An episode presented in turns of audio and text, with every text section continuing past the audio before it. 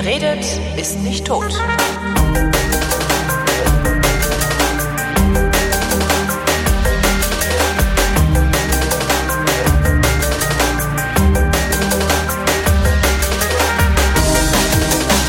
Willkommen, und ich jetzt leiser machen. Willkommen zu einer völlig neuen Ausgabe der völlig neuartigen, brutal betonistischen, retrofuturistischen, ironisch modernen, urbanen, lehrreichen Unterhaltungsmatinee mit Tradition, die fast alle Fragen, die an fragen.vrind.de geschickt werden, vrindheitsgemäß jedoch garantiert nicht zeitnah beantwortet. Hier sind Speibel und Hurwineck der deutschen Podcast-Szene, Alexandra Tobor. Und Holger Klein. Guten Tag. Guten Tag. Ich bin eben an einem Speibel- und Hurwineck-Plakat vorbeigelaufen, da habe ich gedacht, das, das, Was das ist pflege ich ein. Das? Was ist denn das? Das sind, ich glaube, das sind zwei tschechische oder so, weil da heißt man ja, glaube ich, Hurwinek. Äh, ich glaube, das sind so zwei, ich weiß gar nicht, was ist das, ein Plakat für eine Theateraufführung oder so? Ich glaube, das sind so zwei Comedy-Figuren aus den äh, von früher Jahren. Also ich, soll ich das mal googeln? Ich google das mal, ne? ja, also ich komme ja immer ähm, in Augsburg an Plakaten vorbei, die für äh, einen Menschen werben, der Musik für Kinder macht. Und der heißt, ich glaube, angelehnt an Pumuckel, Donikel. so, weil der von der Donau kommt. Och nee. Speibel und Hurwinek sind die zwei berühmtesten Marionetten des tschechischen Puppenspielers Josef Skupa. Ah. Speibel aha. und Hurwinek, ah ja. Ja, ist halt so ein Ostblock-Ding, ne? Da hat unser eins ja nicht so was mit zu tun gehabt. Äh, im- war ja der eiserne Vorhang, da konnte man nicht durchgucken. Was hättest du machen wollen? Ja, ich saß ja dahinter, ne? Ja, ja, eben. Du kennst das ja alles. Ja, die beiden kenne ich jetzt nicht, aber mich würde ja auch interessieren, so was die Connection ist zwischen Tschechien und diesem Marionetten- und Puppenspiel.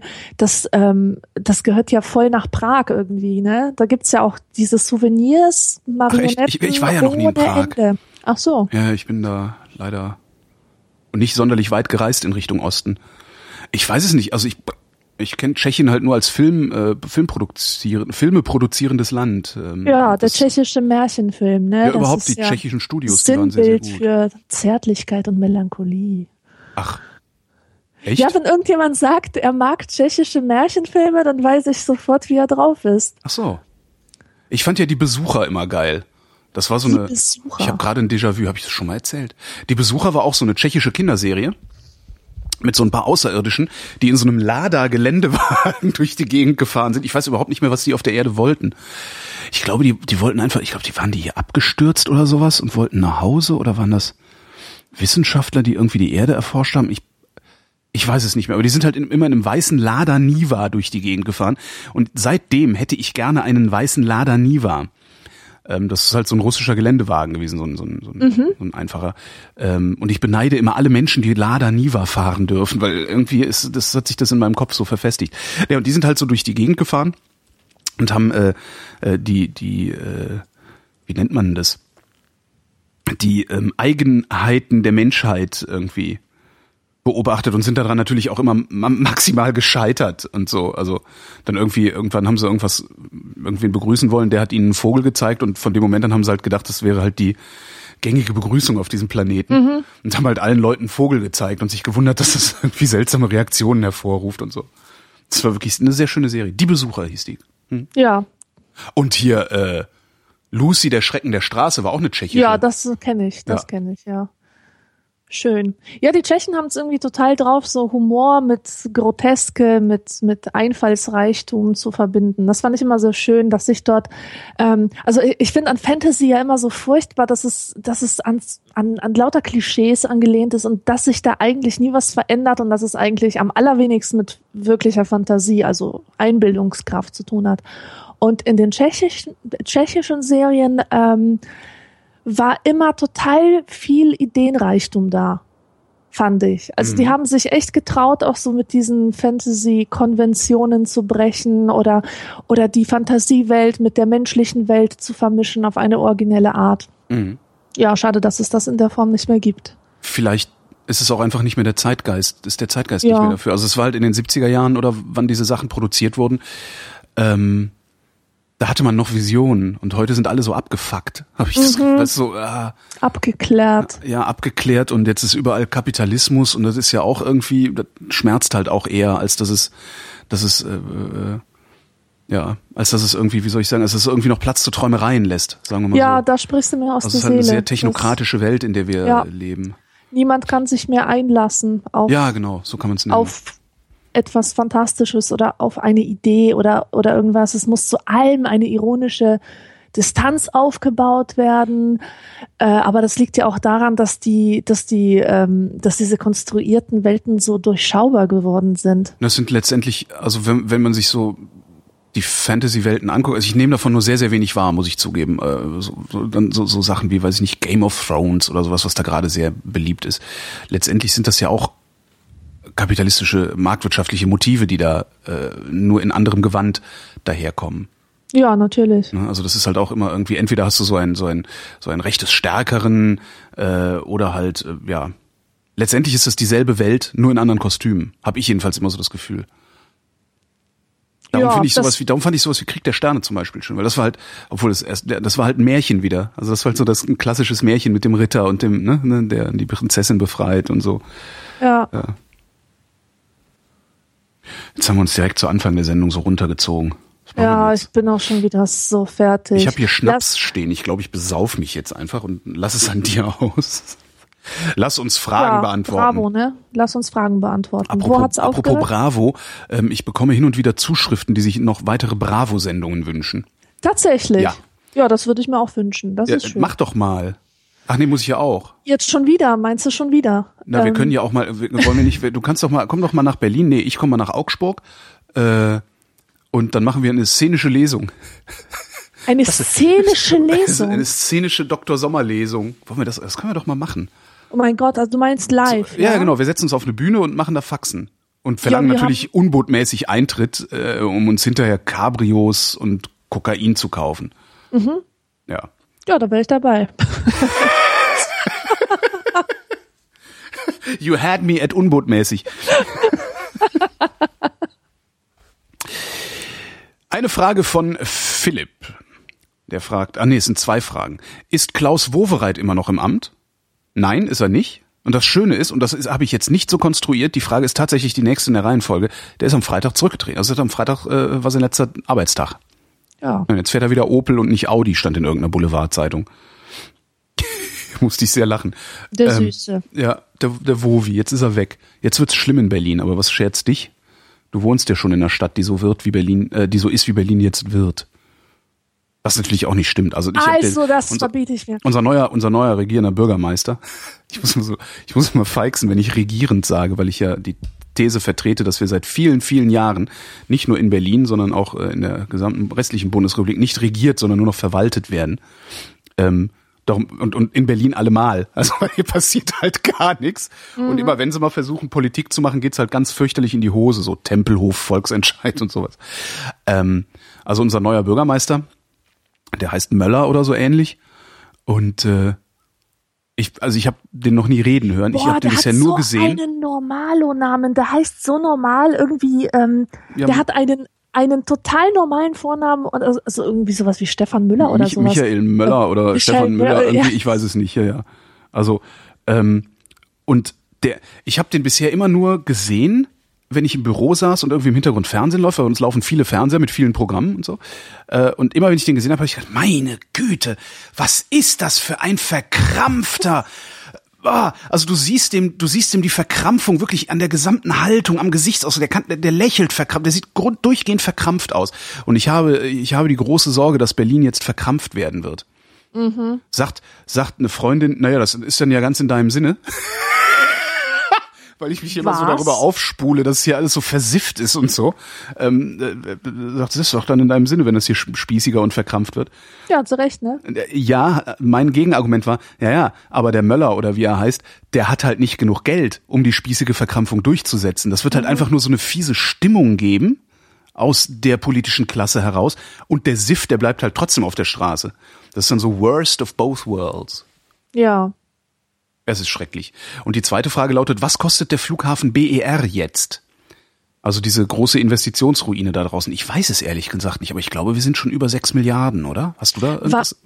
Boah, keine Ahnung, aber ich habe irgendwie mitbekommen, wie jetzt Ende 2017 wurde festgesetzt als endgültiges Ja, ja. Eröffnungs- oder nee, als, als Ende 2017 werden sie sagen, wann sie das Ding eröffnen werden oder so ähnlich, ne? Ja, irgendwie sowas. Auf jeden Fall wurde irgendwie eine Dead Deadline Ja, ja. festgesetzt. Ich würde Mehr mir, weiß ich darüber Ich nicht. würde mir da, also was heißt würde mir? Ich wünsche mir wirklich Politiker, die die Kraft haben und den Mut haben zu sagen, wir beerdigen das jetzt. Wir haben Scheiße gebaut. Entschuldigung, Mhm. wir haben sechs Milliarden versenkt. Äh, passiert halt manchmal. Wir haben auch schon ganz woanders Milliarden und Abermilliarden versenkt. Äh, wir, wir beerdigen das jetzt. Wir machen ein neues Planfeststellungsverfahren. Das machen wir in einer sauberen Variante. Wir versuchen hier nicht billiger zu bauen, als jeder Generalunternehmer äh, das bauen wollte.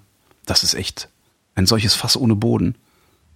Martin Delius, der Vorsitzende des Untersuchungsausschusses, hat ja letztens in einem Interview mit mir gesagt, ähm, oder erzählt, dass obwohl, also das ist ja eine Flughafengesellschaft, ne, die betreiben halt die beiden Flughäfen, die wir hier haben, und BER. Und obwohl die beiden Flughäfen, die hier laufen, profitabel sind, kriegen die keinen Kredit mehr von der Bank, weil die Banken sagen, nee, wir glauben aber nicht daran, dass ihr den jemals zurückzahlen könnt, weil dieser neue Flughafen so viele Kosten produzieren wird, dass ihr immer in den Miesen bleibt. Ja. Heftig, oder? Mhm. Na, was schätzt dich? Obwohl, nee, natürlich muss es dich scheren, weil, hey, Länderfinanzausgleich. Ihr zahlt das. Danke dafür. Hat ja Wowereit angeblich auch, hatte, hatte sich ja, äh, als er sich verabschiedet hat, hatte sich angeblich ja bei seinen Sponsoren bedankt, unter anderem bei, äh, wie heißt der hier, der Ministerpräsident von Bayern? Ähm, Steu nee, wie heißt denn euer Ministerpräsident? Franz Josef Strauß. Genau. Wie heißt denn der Blödmann noch? Hier der der der der irgendwie jahrelang jahrelang irgendwie äh, seine Sekretärin flachgelegt hat und immer mit Moral und christlich und so kommt. Ähm, wie heißt der denn noch mal? Ich, ich weiß es ehrlich Ich finde das gesagt total klasse. Ja, es ist halt auch egal. Aber, aber naja, jedenfalls hat er sich bei dem bedankt, der Wowereit. Ich danke auch meinen Sponsoren, hier Ministerpräsident von Bayern, weil Länderfinanzausgleich. Finde ich wirklich sehr lustig. Nächste Frage von Eric. Erik wüsste gerne, Sesamstraße oder Muppet Show? Sehr schwierige Frage. Überhaupt, ist das alles von demselben Typen? Nee, Ja, ist ne? Jim Henson. Das- Doch, ich glaube, Sesamstraße, die mal. Figuren sind, glaube ich, auch von Jim Henson. Ne? Ja? Ja? Ich bin mir da nie so sicher. Auf jeden Fall finde ich, ähm, hat, hat beides so seine Momente. Also Muppet Show. Ähm, also das da habe ich ja auch noch nicht durchgeblickt, warum das so war. Aber Muppet Show lief sehr erfolgreich im polnischen Fernsehen Aha. während des Sozialismus. Und ähm, wir hatten sowieso Zugang zu total vielen westlichen Produktionen, wo die DDR-Leute sich immer wundern, wenn man sagt, das kam bei uns. Ja, und dazu gehört halt auch die Muppet Show. Und ähm, für mich als Kind war das mega einfach nur. Das äh, so toll. Allein schon diese Eröffnungssequenz, Hast du das- äh, hast du mit das ganzen verstanden? Figuren in den Arkaden standen. Ähm, wie verstanden? Ja klar habe ich das verstanden. Die Muppet Show, also ich habe das, äh, das war, als ich das als Kind das erste Mal gesehen habe, war mir, das war äh, klar, ich fand halt ne, lustige Figuren und der Frosch hat immer eins auf die Mütze gekriegt und so. Das fand ich schon lustig, aber da ist ja noch eine Ebene dahinter. Und die habe ich überhaupt nicht verstanden. Da musste Ach, ich erst viel, viel ja. älter werden, um zu begreifen, was die eigentlich von mir wollen. Also das ist auch eigentlich eine, eine äh, das war ja revolutionär, was die da gemacht haben. Natürlich habe ich die zweite Ebene nicht verstanden, Okay. weil als Kind kriegt man halt nur die bunten Figuren mit. Ich hätte es dir aber zugetraut, ähm, nur wenn ich, also, ja. Danke, aber so, so weit war ich nicht.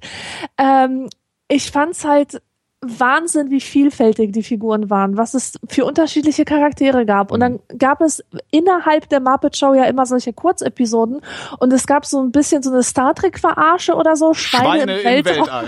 genau. Und ich hab's geliebt. Oh Gott, das Ich war meine Fantasiewelt. Ich fand die Tierklinik immer am geilsten. Oh, die war auch super. Die Tierklinik und war doch immer am Ende hat dann dieser Offsprecher gesagt, schalten Sie auch das nächste Mal wieder ein, wenn Sie Dr. Bob sagen hören. Und dann hat er halt irgendwas gesagt. Und es gibt da eine Folge, die habe ich nie vergessen. Ich fand die so geil. Schalten Sie auch das nächste Mal wieder ein, wenn Sie Dr. Bob sagen hören. Und dann sagt Dr. Bob, wo kommt diese Stimme her?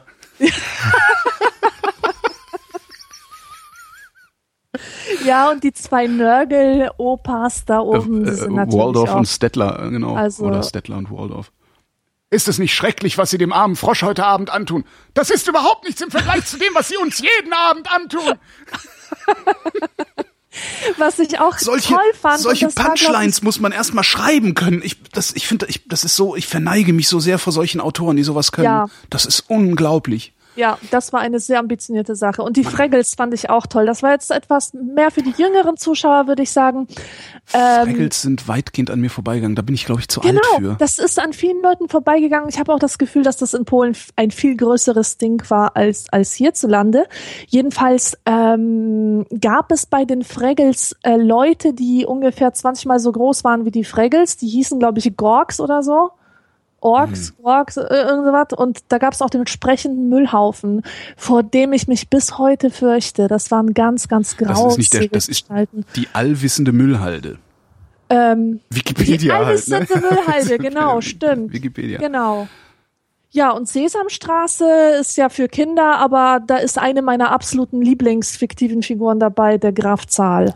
The, im, Im Original, also im, der, The sein, Count, The Count, der da macht Zähler. Sinn. Wie geil, ja, oder? Ja, super. Warte mal, habe ich dich sogar? Ho, ho, ho. Der lacht schon Ja, ein bisschen tiefer. Genau. Drei! Drei!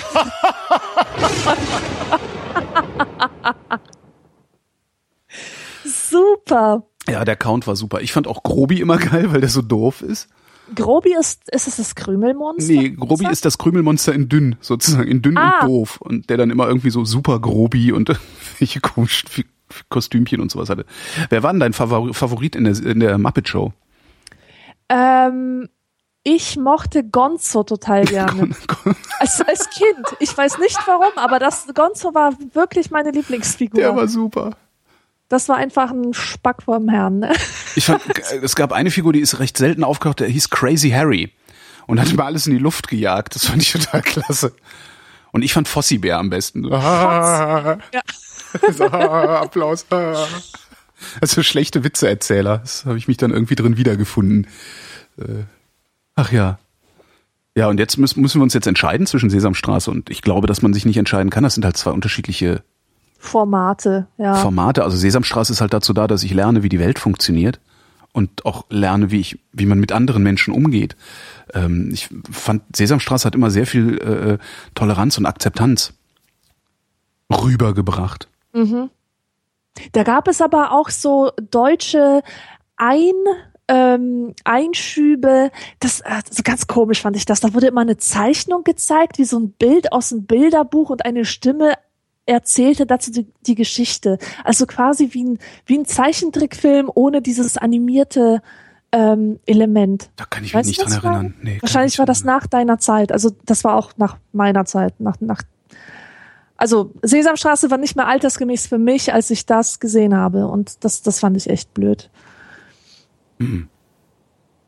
Ich fand, ich überlege gerade, ich fand Sesamstraße, Sesamstraße fing an blöd zu werden, als Samson und Tiffy da Und rumgelaufen Tiffy, sind. ja, die Meine beiden, ne? Fresse. Das fand ich echt total doof. Aber es Ja. kann natürlich auch sein, dass es genau auch in dem Moment passiert ist, wo ich zu alt für die Sesamstraße geworden bin und das irgendwie jetzt gerade verkläre. Ja, Aber Samson und Tiffy fand ich voll blöd. ja ich auch. Doofe Viecher, wie die Ja, da so immer saß, wie an so einem? Postschalter. Genau, also alt, altkluges, Tütü-Frisur. altkluges Geschwätz da immer. Kein Wunder, dass heute nur noch so komische Psychopathenkinder rumlaufen. Die haben alle Samson und Tiffy äh, gedingst. Ja. Das ist schrecklich. Schnell die nächste Frage, die kommt nämlich von Thomas. Wir Österreicher haben ja einige Vorbehalte und Vorurteile gegenüber sogenannten Piefkes. Welche maximal positive und welche maximal negative Assoziation beziehungsweise Vorurteil habt ihr gegen die Österreicher? Anders gefragt, welche Vorurteile haben sich bestätigt oder als falsch herausgestellt? Ähm, ich hatte immer das Vorurteil, dass ich die Österreicher nicht verstehe. Also das dachte ich halt immer. Wenn die reden, weiß ich nicht, was sie sagen. Ja. Und das hat sich auf jeden Fall erfüllt. Ähm, in der unangenehmsten Nacht meines Lebens, also es, es war wirklich awkward ohne Ende. Ich war früher sehr im Specs-Forum aktiv, also ähm, während meiner Zeit dort. Und ähm, da waren so zwei Nasen aus Wien und die haben gesagt, ihre Lieblingsband ist in Köln und die würden gerne sich das Konzert angucken und danach haben sie noch nichts zu tun, müssen aber bis 5 Uhr morgens oder so auf ihren Zug Mhm. zurückwarten und deswegen brauchen sie jemanden aus Köln, der denen so ein bisschen das Nachtleben zeigt und mit ihnen durch die Clubs zieht. Und ich natürlich gleich, hier! Spaß. Toll. Die fanden es super. Ich fühlte mich bestätigt darin, dass ich cool bin, dass Leute aus Wien mich als Führer haben wollen durch die, durch die Kölner Clublandschaft. Auf jeden Fall habe ich sie dann nach ihrem Konzert, wo auch immer sie waren, abgeholt.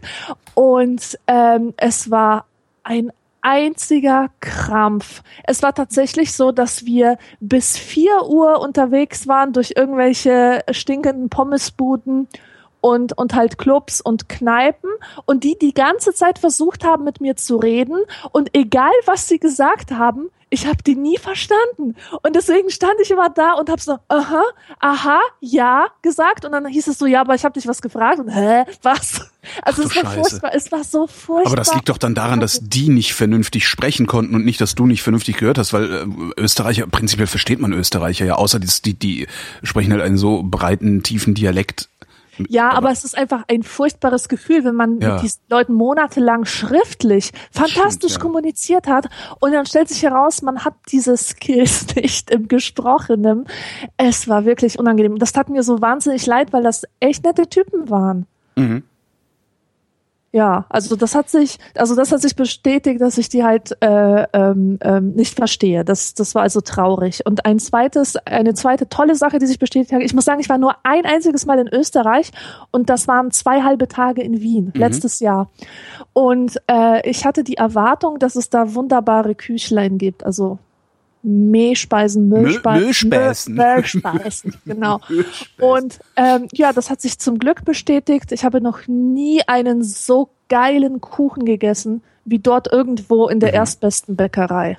Der hat alle meine Geschmacksknospen aufpoppen lassen. Und es war einfach so viel los in diesem Kuchen und alles war so, so leicht und so nuanciert. Ach, ich bin begeistert. Ich schwärme bis heute davon. Und mehr habe ich zu diesem Thema echt nicht beizutragen. Ich hab- da ich- hast du wahrscheinlich mehr Erfahrung. Nee, eigentlich nicht. Weil ich bin, ich bin nun wirklich nicht vorurteilsfrei. Niemand ist vorurteilsfrei. Äh, Ich, ich bin vielleicht sogar vorurteilsvoller als, als viele anderen Menschen. Aber so landsmannschaftliche Vorurteile sind mir immer sehr, sehr fremd gewesen. Das ist jetzt nicht, also auch so, ich kenne natürlich so diese, ne, alle Polen klauen und sowas, aber das war auch immer so, ich gedacht, das kann eigentlich gar nicht sein. Ja. Das, ich weiß nicht, wie meine Eltern das hingekriegt haben, aber sowas ist bei mir, das verfängt bei mir nicht so richtig. Also das ist nicht, äh, äh, nee. Und das, das Einzige, was ich an Vorurteil über Österreich, aber das ist halt auch, ich glaube, das ist noch nicht mal wirklich ein Vorurteil. Ähm, Österreich hat sich ja sehr, sehr lange inszeniert als erstes Opfer Hitlers. Ähm, dabei war Österreich halt auch ein Täter. Und äh, das war so, wo ich immer dachte, ah, das, das ist seltsam. Also das fand ich so bemerkenswert und seltsam. Und damit trolle ich auch heute noch Österreicher. Also, aber selbst da sagen mir halt viele, also viele, viele Österreicher, die ich kenne oder mit denen ich geredet habe, die auch durchaus, ähm, äh, die, ich, die ich durchaus glaubwürdig finde, sagen halt auch, ja, das ist halt lange nicht mehr so, dass Österreich sich der Gestalt inszeniert. Klar gibt's dann immer, du hast halt immer irgendwo so einen, so einen, so einen Bodensatz äh, von Nazis, die äh, ähm, mit all dem nichts zu tun haben wollen. Haben wir ja auch. Also ist in jedem Land anscheinend so. Aber äh, nee. Also, nee, ich war nur, wenn ich, wenn ich in Österreich bin oder, oder äh, nach Österreich gekommen bin, also als ich das erste Mal in Wien war, habe ich mich irre gefreut, mich mal in ein Kaffeehaus zu setzen. Weil ich dachte, ah, Kaffeehaus, Wien, hier wird Kaffeehaustradition noch groß geschrieben. Schrieb dann eine Wiener Freundin und schickte das Wort Kaffeehaustradition in Großbuchstaben, was ich total lustig fand. Ähm, und und fand's da halt total toll. Aber so ein Vorurteil, das ich dann bestätigt oder widerlegt gekriegt hätte, hatte ich, kann ich mich nicht dran erinnern. Ich habe jetzt eins. Äh, Ich halte Österreich für ähm, morbider als Deutschland. Also äh, die Österreicher Ja. als äh, für morbider als die Deutschen. Ähm, also so ein bisschen langsamer, ein bisschen, also auch der, der Humor ist ein bisschen Depressiver, ne? depressiver, ist alles so ein bisschen Ja. morbider. Aber ich finde das nicht unangenehm, ganz im Gegenteil. Ja, geht mir auch so. Ich finde die Entschleunigung, die man in Österreich so verspürt, Oh. sehr, sehr heilsam und sehr, Was sehr ich so unglaublich wunderbar fand an Wien, das, das war so das Hauptfeature für mich der Stadt, dass es dort noch etwas gibt, was ich als stilistische Einheit oder so bezeichnen möchte. Auf jeden Fall das Gegenteil von so einem ästhetischen Nebeneinander von, von ähm, Scheiße. Also Ja. Nee, ist doch wahr, weißt du, du gehst ja auf die Straße und was hast du da? Irgendwie ein McDonalds-Schild und dann steht da so ein, so ein Nachkriegsungetüm neben den Resten von einem Gründerhaus, irgendwas. Und alles ist so mit Neonbuchstaben zu, Neonschildern zu, zugeklebt und dann ist dann, ach, es ist einfach so, ah, was soll denn das darstellen? Also ich finde zum Beispiel es sehr, ähm, sehr entspannend, ähm, Fotos aus den 60ern zu betrachten, weil dort eine Straße wie aus einem Guss aussieht. Als hätte die sich jemand einen Zeichner ausgedacht und so entworfen. So, das ist alles irgendwie der gleiche Stil. Und das sehe ich halt in Wien. Ähm, da sieht halt der, der Schriftzug vom Bäcker genauso aus wie vor 100 Jahren. Ja. Das ist so draufgemalt über die, über die ähm, Glasfront oder Mhm. so. Und das finde ich total beruhigend und Ja. entspannend fürs Auge, weil es, es ist, es steht halt gegen diese Reizüberflutung, die man überall sonst hat. Ja. Wobei ich auch seit, seit Jahren nicht in Wien war. Ich muss da nochmal hin. Ja. Ach ja, und was noch ist, ich habe mir den typischen Wiener immer so als als geleckten Gustav Ganz vorgestellt, Nee, so, so ein ja. bisschen Falco So Falco, ja, ja, ja, ja, ja, nee, ja, nee, aber ja, der, ja, ja. aber der einzige Mensch, der aus Wien kam, den ich ähm, in der Schule kennengelernt habe, also der war in meiner Stufe, Mhm. der war genau so einer. Geleckt, Okay. mit feinem Schal, Mhm. schicken Mantel, Falco pur. Nee, das, das, das hatte ich nicht. Also da, ich, ich weiß nicht, irgendwie bin ich, nee, keine Ahnung. Also ich habe so, ja. Ich Ja, habe und mir unter Österreich praktisch nichts vorgestellt. Ja. Ja, Weil das halt auch, das ist halt auch ein echt kleines Land und mit den beschäftigt, also das ist halt so ein bisschen wie Belgien. Ne? Belgien war mir näher, weil es geografisch näher lag. Aber ich habe mit Öster Österreich ist halt das Transitland nach Italien. So, das, das war halt immer so meine Wahrnehmung als Kind auch äh, von Österreich. Äh, Wenn wir in Urlaub gefahren sind nach Südtirol, mussten wir halt durch Österreich durch. Aber mehr, mehr Gedanken habe ich mir über Österreich gar nicht gemacht. ja. Armes Österreich. ähm, der Martin. Äh, Entschuldige, den Martin interessiert. Ich finde das nett, wenn die Fragen auch schon so formuliert sind, dass man äh, ne, diese Deutschlandfunk-Presseschau äh, äh, Wortfindungsspielchen machen kann. Den Martin interessiert. Wenn gehört für, nee, wann? Wann gehört für euch normalerweise Kleidung in die Schmutzwäsche, sofern sie nicht gerade sowieso voll geschwitzt oder offensichtlich dreckig ist? Ich würde sagen, wenn ich sie einmal getragen habe und einmal darin geschlafen habe, kommt sie in die Wäsche. Ja, das ist dann so T-Shirt, ne? Genau, Mhm. aber ich trage aus nichts anderes als T-Shirt eigentlich. Okay. Hosen. Hosen. Und ähm, boah, ja, das ist ein Phänomen, das ähm, habe ich in diesem Haus sehr oft, dass man sich während des Kochvorgangs in einen wandelnden Bratling verwandelt Ja. und, und dann so überall nach Zwiebeln, die ganze Hose, die riecht dann nach Zwiebeln und ist so vollgesogen mit diesen ganzen Gewürzen. Also da wandert die Wäsche auf jeden Fall in die Waschmaschine. Ja. Ja, also so, ja, das mit dem T-Shirt äh, einmal getragen, einmal drin gepennt, das ist bei mir ähnlich. Das ist bei mir tatsächlich ähnlich. Äh, Unterwäsche sowieso täglich. Ja. Ähm, und sonst tatsächlich, wenn es dreckig ist. Also so, so, ich weiß gar nicht. Also ich habe ein ganz gutes Auge dafür, wenn, wenn, wenn meine Hose anfängt zu schmuddeln. Also ich, ich sehe das schon sehr früh, sagen wir mal Ja. so. Und ähm, weiß ich, ich, ich muss gerade überlegen, wie oft wasche ich beispielsweise eine, eine Jeans. Ja, schon wöchentlich, wöchentlich auf jeden Fall. Ja. Wöchentlich eher öfter. Hängt halt auch wirklich davon ab, stark davon ab, was ich so mache. Ich hatte einen Schulfreund, der hat seine Mutter gezwungen, seine Jeans irgendwie alle zwei Tage zu waschen. Ach was. Naja, der war irgendwie Ach, komisch. das ist doch, also das ist doch. das ist doch, also als Teenie war ich richtig stolz auf den, auf den äh, stehenden Charakter der Hosenbeine, wenn sie so vor Dreck abstanden. Das fand ich richtig super. Nee, das war ja nicht nie meins.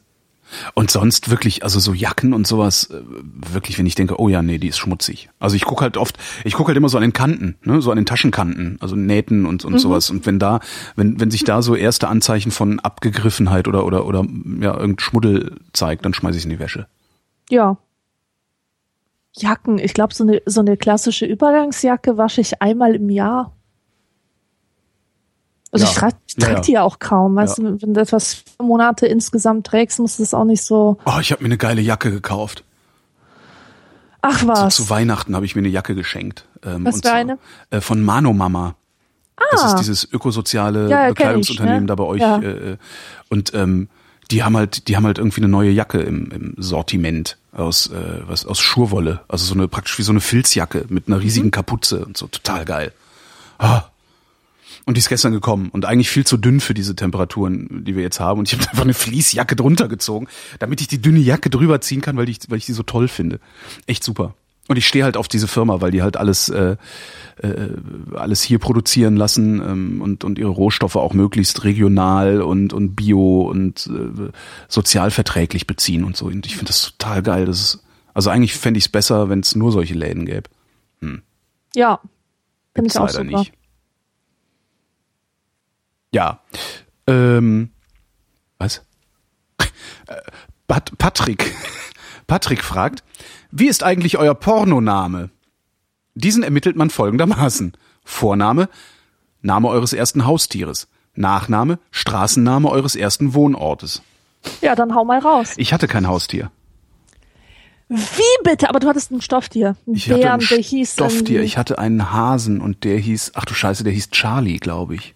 Also bist du Charlie?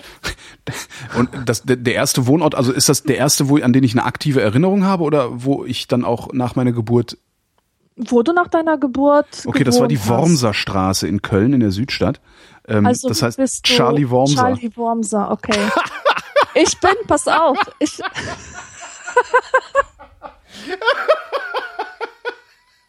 Das ist ja schrecklich. okay, Charlie meiner Wormser. ist, meiner ist, pass auf, Nuka Norvida. Uh, mit Klingt geil, Luca oder? Norvida und Charlie Wormser. Die mit dem roten Halsband. Super. Nuka, wie schreibt man das? N-U-K-A, das ist benannt nach einem Bären von einem Anime. Ähm, Nuka und Jackie. Genau, Jackie und Nuka hießen die beiden Bären aus dem Anime. Und äh, ich hatte halt ein Hündchen aus einem großen Welpenwurf und meine Freundin hatte das, den Gegenhund, der Jackie hieß. Ja, und lustigerweise hieß mein zweiter Hund auch Jackie. Das heißt, ich hatte Jackie und Nuka insgesamt in Nuka ganzen und das zweite war? Jackie. Jackie. nee, so dein wie- Nachname.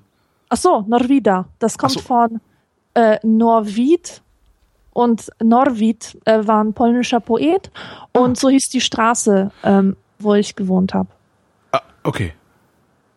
Super. Charlie Wormser und Nuka Norvida. Wir sollten auftreten.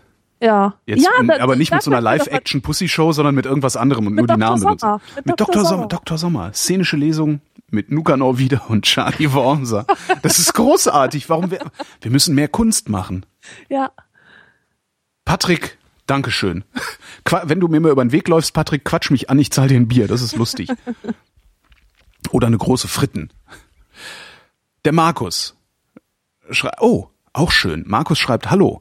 Gestern, am 5. April, hat das ZDF bekannt gegeben, dass Ende des Jahres die letzte Ausgabe von Wetten das laufen wird. Ah. Ist dies schon geschehen? Die Antwort lautet, Ja. glaube ich, ja, und zwar gestern, am Gestern. Äh, Samstag, dem 13. Dezember. perfekt getimed. Hast du das gesehen? Nein, ich habe es nicht gesehen, denn warum sollte ich mir das anschauen? Ich habe seit meinem 17. Lebensjahr keinen Fernseher mehr angemacht. Ah, okay. Also, Ich Nee. gucke ja, ich guck ja ganz gerne Fernsehen. Ähm, da kommt zwar nur Scheiß oder fast nur Scheiß, aber ich guck's trotzdem ganz gerne. Äh, aber Wetten, das habe ich seit Gottschalk aufgehört hat, nicht mehr geguckt. Mhm. Weil ich Gottschalk als Showmoderator sehr, sehr geschätzt habe. ja, Ähm, alles andere kann er nicht, aber Show kann er. Und zwar richtig gut. Ich finde das super, wie der das gemacht hat.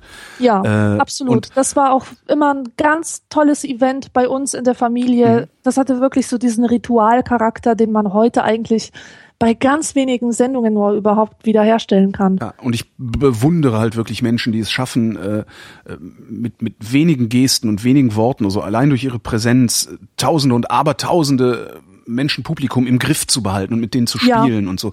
Ja. Das kann ein, ein ehemaliger Kollege von mir, der Stefan Michme, der kann das auch unglaublich gut. Den kannst du auf jede beliebige Bühnengröße stellen. Der braucht zwei Minuten, dann gehören die Leute ihm. Und das ist, ich, da, da, da verbeuge ich mich so tief ich nur kann. Und das habe ich vor Thomas Gottschalk immer getan. Ähm, der hat dann leider bei mir komplett verloren, als er dann in der ARD diese Interviewgeschichte gemacht hat im Vorabendprogramm. Ja, ich erinnere mich dunkel. Das war halt richtig schlecht. Also das war ja. so schlecht, dass ich jedes Mal, wenn ich es gesehen habe, gedacht habe, hätte ich besser gemacht. Und das ist immer total gefährlich, wenn ich das denke. Weil ich denke das so gut wie nie.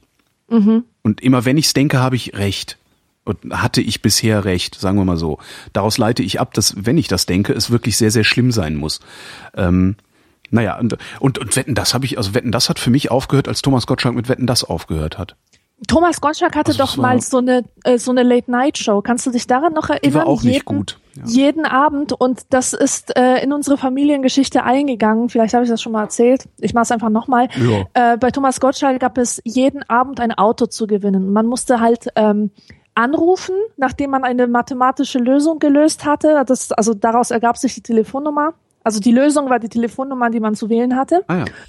Und äh, man musste dann sagen, rotes oder schwarzes Auto.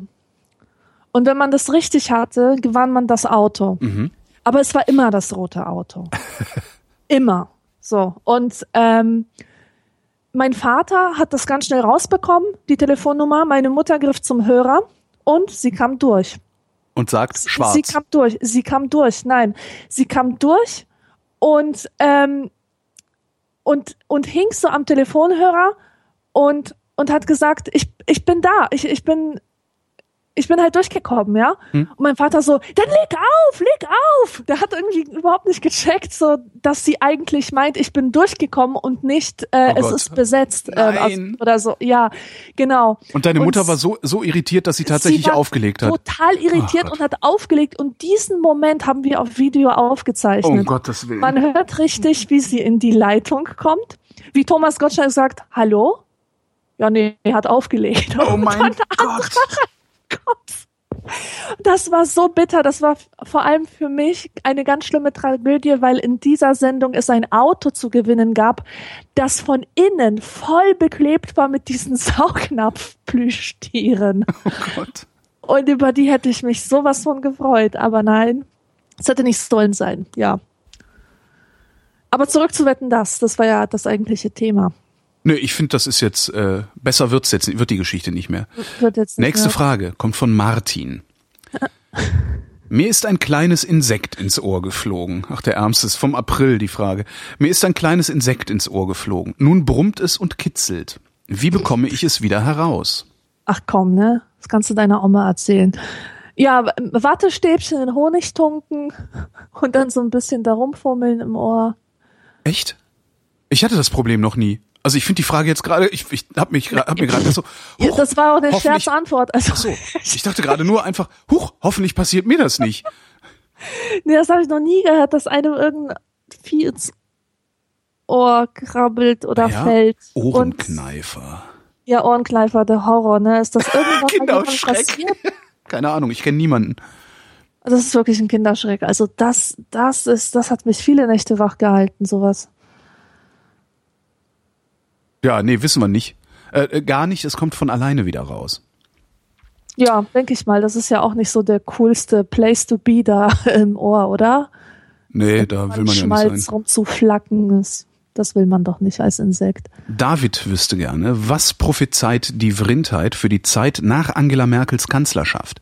Wird sie in die Wirtschaft gehen, zurück in die Wissenschaft oder im Stile von Helmut Schmidt die Kritikerkanzlerin mimen, die alle Jahre wieder ihre Expertise zum Besten gibt und Bücher schreibt? Das ist eine echt interessante Frage, die ich mir auch schon häufig gestellt habe. Was wird Angela Merkel machen, wenn sie nicht mehr Kanzlerin ist? Ich kann mir die total gut als Innenausstatterin vorstellen. Weißt du, wenn ich die so vor mir sehe, mein mentales Bild von ihr ist, dass sie so steht und sich so ein bisschen runterbeugt, so seitlich runterbeugt zu, zu irgendjemanden oder um etwas zu begutachten oder so. Und da stelle ich mir mal vor, wie sie so eine Brokat, so ein Brokatvorhang richtig schön zurecht drapiert. also, irgendwie passt das total gut so zu ihrem Typ. Ja, wird sie natürlich nicht machen, aber nee, natürlich nicht. In, in meiner Fantasie. Was machen denn, was machen denn Ex-Regierungschefs und Ex-Regierungschefinnen? Wir hatten halt noch nie eine Kanzlerin. Ja. ja? Ist sie so korrupt wie der Schröder und geht dann irgendwie zum Russen? Nee, wird sie nicht, weil die hat ein richtiges Problem mit Putin. Ja. Also die ist, die, äh, äh, ja. Also die wird, die wird zumindest wird die nicht äh, Putin in den Arsch kriechen wie ihr Vorgänger. Ja. Ich wird sie, wird sie den USA in den Arsch kriechen? Also sie ist eine. Transatlant, sie ist eine Transatlantikerin, das auf jeden Fall. Ähm, alleine schon als Gegenbewegung, als Gegenbewegung zu äh, Schröder, der vorher äh, ja doch sehr stark äh, in Richtung Russland sich orientiert hat. Aber wird sie, steckt sie so tief im Arsch des Amis, dass sie, dass sie sich auch, auch, auch irgendwie, ich sag mal, äh, äh, wie nennt man das denn, Na, dass sie sich dann irgendwie in die Richtung bewegen wird und dann irgendwie Vorsitzende einer, was weiß ich was, äh, Gesellschaft, die da äh, USA, Deutschland Klüngel betreibt oder hält die sich raus? Ich, äh, ich, ich habe bei Angela Merkel eher das Gefühl, als würde die sich raushalten gehen. Ich habe auch bei Angela Ja? Merkel das Gefühl, als wäre es ihr eigentlich scheißegal, in welcher Partei sie ist. Ich habe nicht das Gefühl, dass die Frau Politikerin ist. Die macht auf mich den Eindruck, als wäre sie da so hingerutscht und fänd das da jetzt ganz cool, weil sie ein paar Fäden ziehen kann. Also sie kann ja tatsächlich ein bisschen was bewegen. Äh, und fänd das ganz cool und würde Ja, das so darum jetzt so machen. Kordeln, Kordeln an einem Vorhang. Ich sag ja.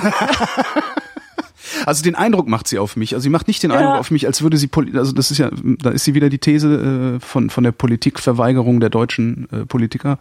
Ähm, ich habe nicht das Gefühl, dass die eine eine Vision von irgendwas hat und irgendwo hin will und und so, sondern die ist halt jetzt da und versucht das das, was sie da macht, so gut zu machen wie nur irgend möglich. Das ist das Gefühl, was ich habe. Aber was ist, wenn sie das nicht mehr hat?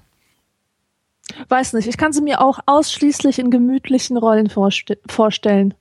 So ganz gemütlich. Die kriegt einfach ab und zu Besuch von ein paar Journalisten und sagt ihre Meinung, aber alles so ohne politische Härte, einfach nur gemütlich. Mhm. Aus dem Sessel heraus. Bundespräsidentin. Auch gut. Fände ich, glaube ich, gar nicht schlecht, weil Angela Ja. Merkel auch nicht so konservativ ist, wie die CDU es gerne hätte. Mhm. Ich glaube, Angela Merkel wäre eine gute Bundespräsidentin. Dann kriegen wir hier so Putin-Verhältnisse, weißt du, so, ja, erstmal ein bisschen Präsi, dann mal wie ein anderer Präsi.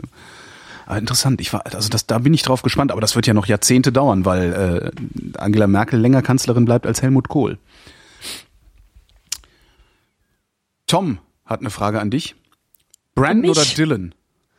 Liebe Ähm. Grüße aus 90210 Wiesbaden. Schön. ja, Brandon oder Dylan, da muss ich nicht lange überlegen. Natürlich Dylan, denn Brandon Brandon war Oh. ein Spießer. Ich meine, der Typ war der Oh. totale Spießer. Der Typ- ja, Weißt ja du, was das geh an Hausaufgaben machen, Brandon. Ja, genau. Mach Hausaufgaben, das, du das, Langweiler. Das Schlimme an diesem, das Schlimme an diesem Typen ist seine Hyperkorrektheit Oh. gewesen. Aber dann, weißt du, aber dann nur mit den Schönheiten am Rumschlafen und die Brillenschlange aus der Redaktion der Schülerzeitung verschmähen. Hm. Äh, sie wäre zwar die einzige Gesprächspartnerin, die intellektuell mit ihm mithalten kann, aber hey. Nicht sexy genug. Weißt du, so Brandon- geil ist sich dann der Brandon schon. Brandon ist Und- halt wie Mickey Mouse. Mit dem will man halt nichts zu tun irgendwie. haben. Irgendwie. Stimmt, ich mag zwar Mickey Mouse, aber ich, ich, ich mochte halt den, äh, den Br- Brandon überhaupt nicht. Und, und Dylan finde ich halt wahnsinnig attraktiv. Äh, Besonders heute, heutzutage. Der Schauspieler sieht hammergeil Wie aus. heißt denn der nochmal?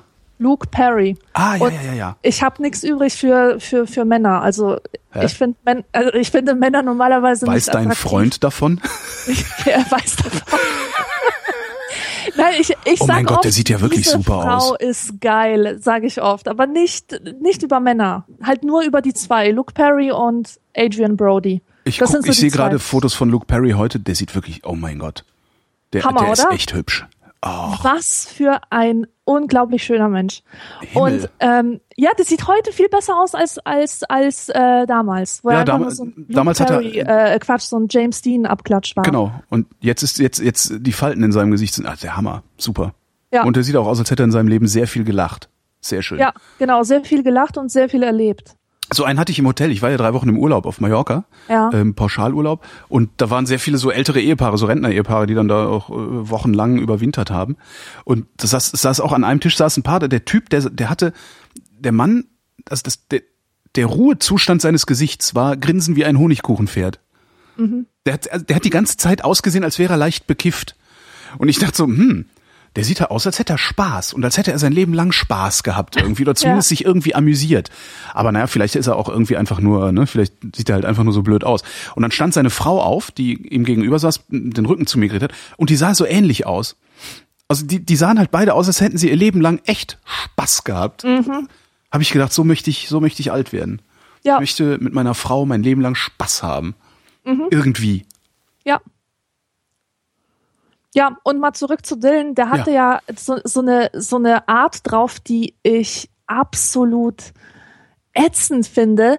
Äh, diese Pose, ich weiß nicht, ob die noch modern ist bei den Yoga-Männern, aber dieses, dieses ähm, groß und schlaksig sein und dann so äh, die die die Hände in in den Taschen vergraben und dann so das Kinn nach unten und und und und so ein scheiß Hundeblick, weißt. Ja, du? und so ein leicht, Von leicht verzogenes, äh, leicht so verzogenes bisschen T-Shirt auch so an. So, ja, und so, ja. ah, da könnte ich echt kotzen. Das ist so, ja, ich habe eine lebenslängliche philosophische Krise. Ja, genau. Oh, Louis so C.K. Louis. C.K. hat diese Typen mal sehr schön nachgeäfft. Er meinte, naja, dann bist halt, wenn du so ein Fettsack bist wie ich, so keine Haare und sowas, musst du halt immer, kriegst halt keine Frau ab und so, und dann kommen halt so diese Typen, ähm, und dann auch so, so mit so drei Tage Bart, dann streicht er Ja. sich so über den drei Tage Bart so mit dem Handrücken, weißt du, Ja, zieht sich das T-Shirt vorne so ein bisschen runter, so, ähm, guckt irgendwie ein bisschen verträumt, äh, verträumt schläfrig und sagt, ja, I, I, I came to get free pussy for the rest of my life. Äh.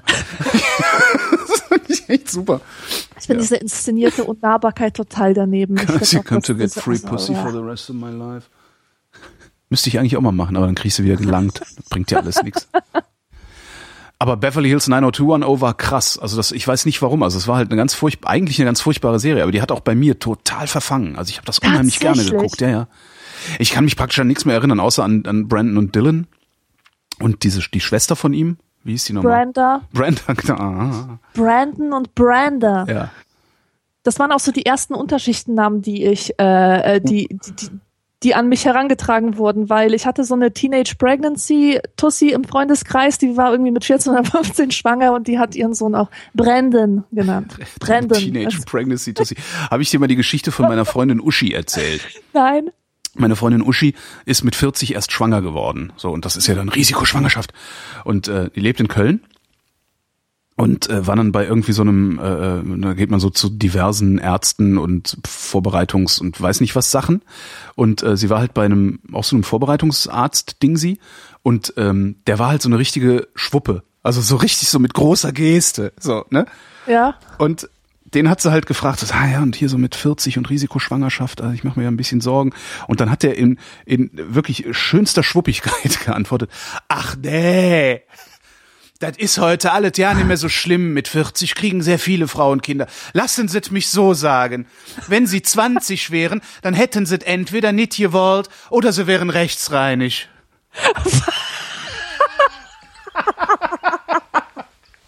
Super, oder?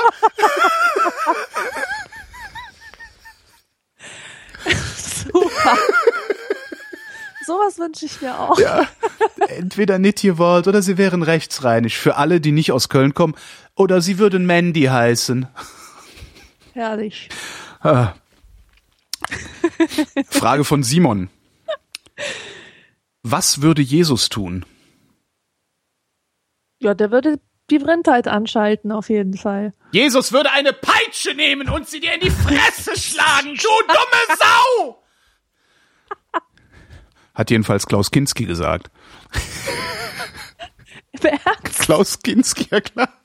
Klaus Kinski hat, das müssen die 70er gewesen sein.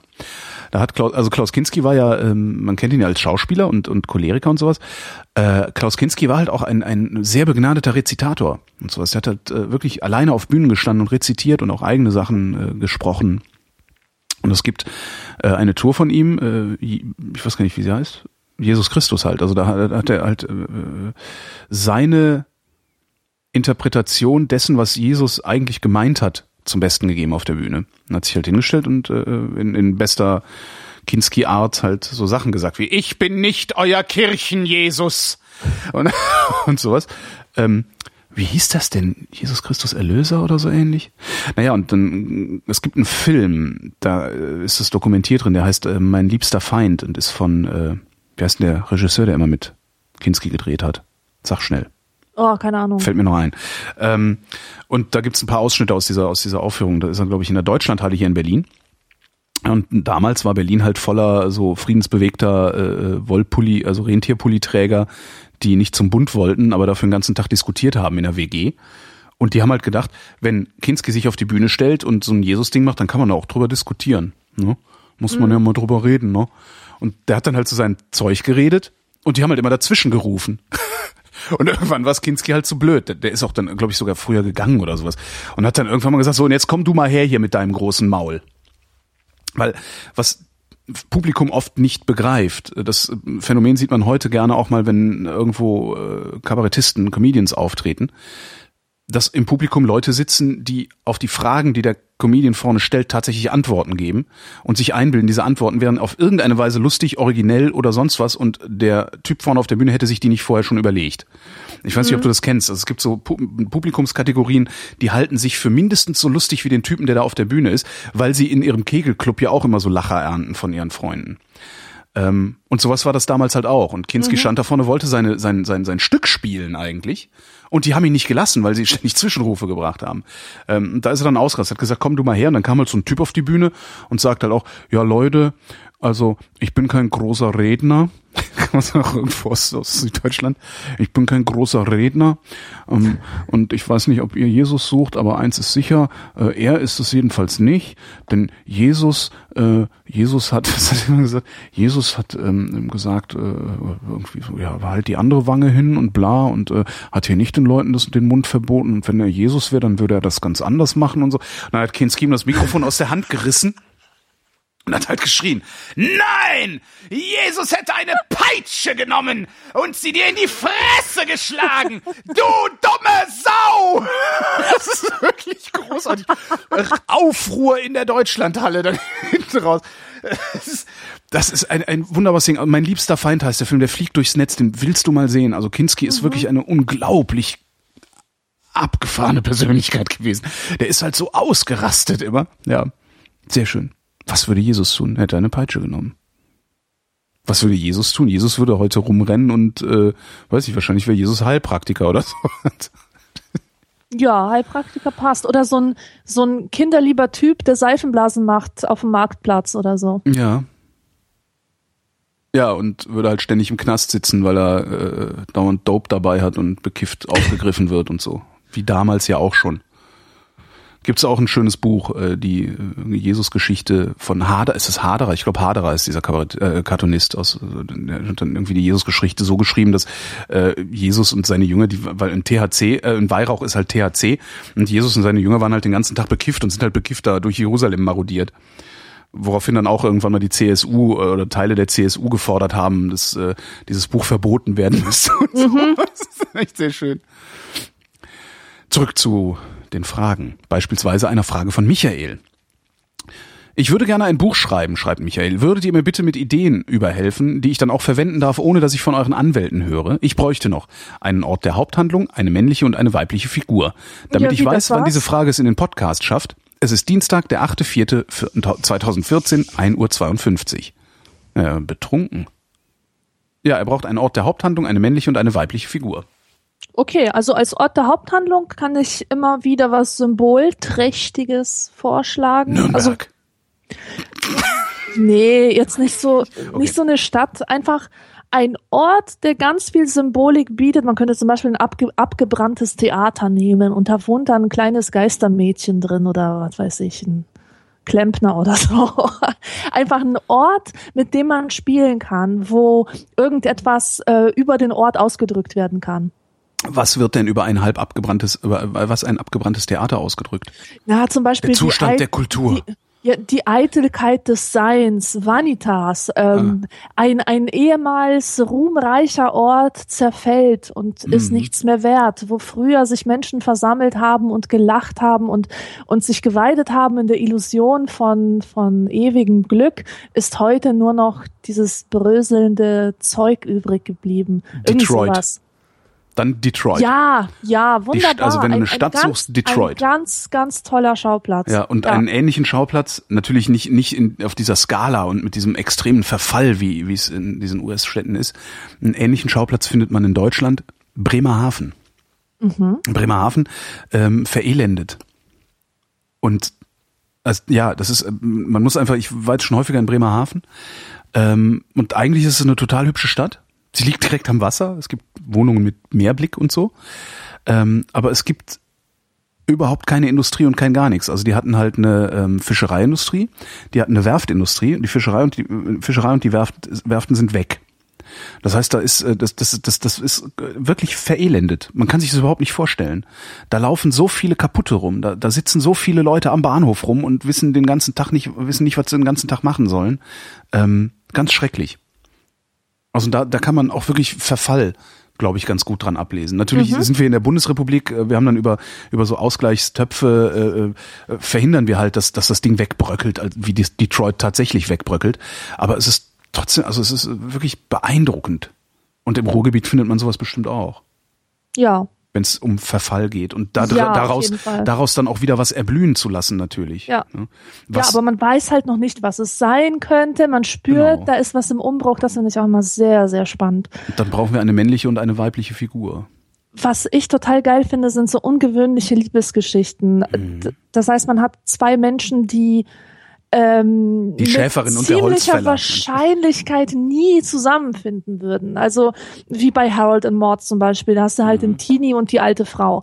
Oder ähm, es verliebt sich, okay, in den 60ern war das vielleicht noch ein großes Ding, ähm, ähm, eine Mittelschichtsfrau, weiß, gut gebildet in einen schwarzen mhm. Werftarbeiter oder so.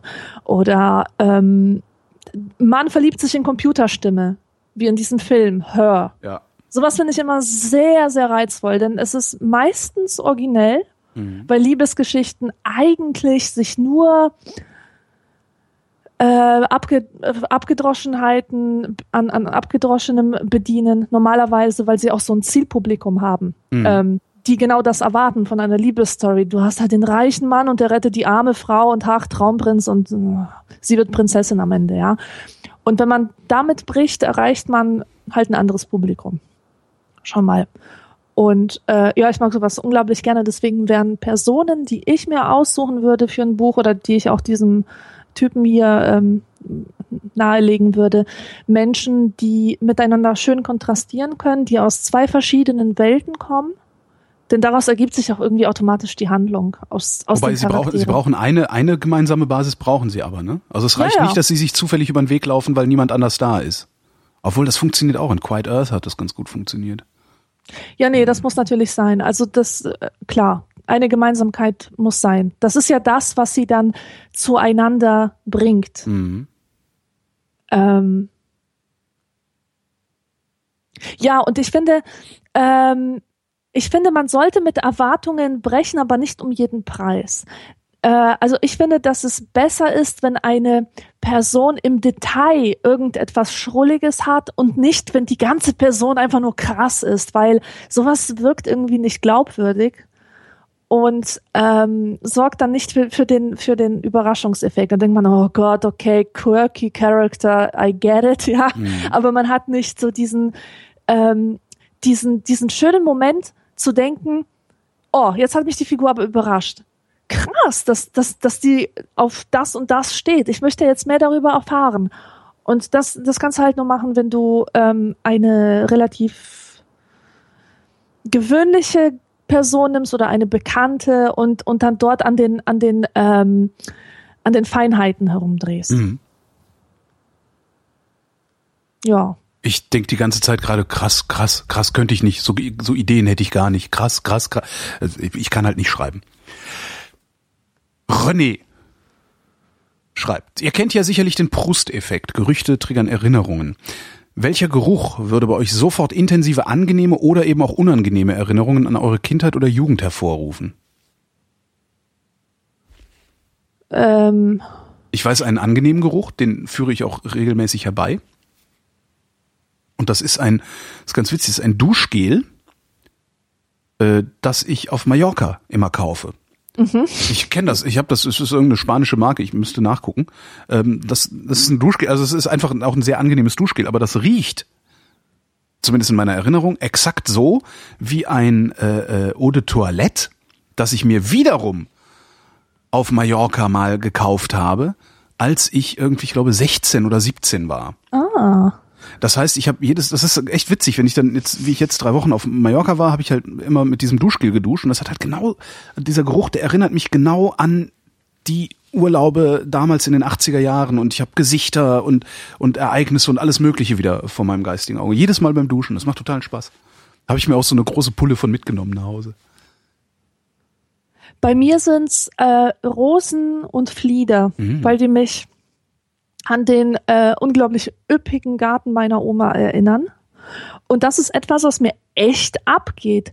Ähm, ich habe das Gefühl, dass mein Leben sehr viel ärmer ist dadurch, dass ich nicht täglich Rosenduft um mich habe von, von echten Pflanzen oder echte Blumen oder echte, echte Obstbäume oder auch so, so eine frisch aufgeschnittene Mirabelle oder Birne, Birnenkompott, solche Sachen. Und dann gibt es noch einen Duft, den, ähm, den finde ich einfach Wahnsinn. Ähm, das ist so eine Mischung aus.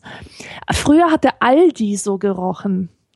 Das war wie ähm, diese intensiven Lebensmittel durch die Verpackung hindurch zu riechen.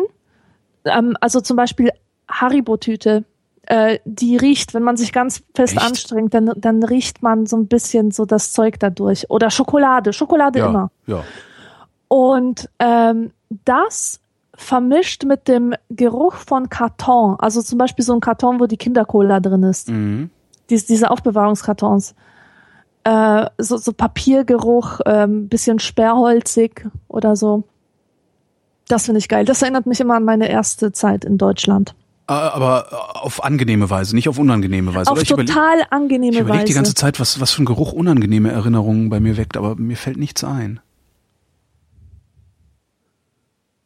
Ähm, ja. Erst später im Leben.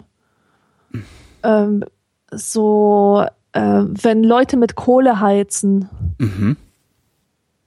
Nee, selbst das, aber also, so Ruß in der Luft finde ich unglaublich ekelhaft. Da könnte ich kotzen, da will ich sofort sterben, da will ich mir sofort ein Loch buddeln und da reinkriechen. Wirklich, das kann ich gar nicht haben. Das erinnert mich nur an Schlimmes. nee, habe ich nicht. Vielleicht war es bei mir noch nicht schlimm genug. Ja. Oder das Schlimme, was ich hatte, nicht mit einem spezifischen Geruch verknüpft. Eher so. Ja, nee, ja. Hm. Nee, aber das Duschgel, hm, hätte ich gerne immer. Hm. Wie heißt denn das? Äh, weiß ich nicht auswendig. Ähm, warte mal. Wie heißt denn dieses Duschgel, was ich da immer nehme? Äh, da ist irgendwie so ein, so ein, so ein Hafer- oder Weizenstrauch vorne drauf abgebildet. Ich weiß Ah, es okay. nicht, keine Ahnung. Ähm, nee, weiß ich nicht. Na, ist ja auch egal. Ja, nächstes Mal, wenn ich da bin, kaufe ich mir wieder eins. Meine Fresse, jetzt kommt wieder so eine ganz lange Frage. Ey Leute, macht doch nicht so lange äh, äh, Fragendinger. Neulich war ich mit zwei Kumpels in der Kleinstadtkneipe ein Bier trinken. Plötzlich kam aus dem hinteren Kneipenraum ein Typ, den wir vom Sehen kannten, bla, der aber nicht arbeitet, rannte wie selbstständig Theke, schoss, schloss sein iPhone und die Hausmusikanlage an, machte sehr laute 70er Jahre Schlager an, bla bla bla bla bla bla bla bla bla.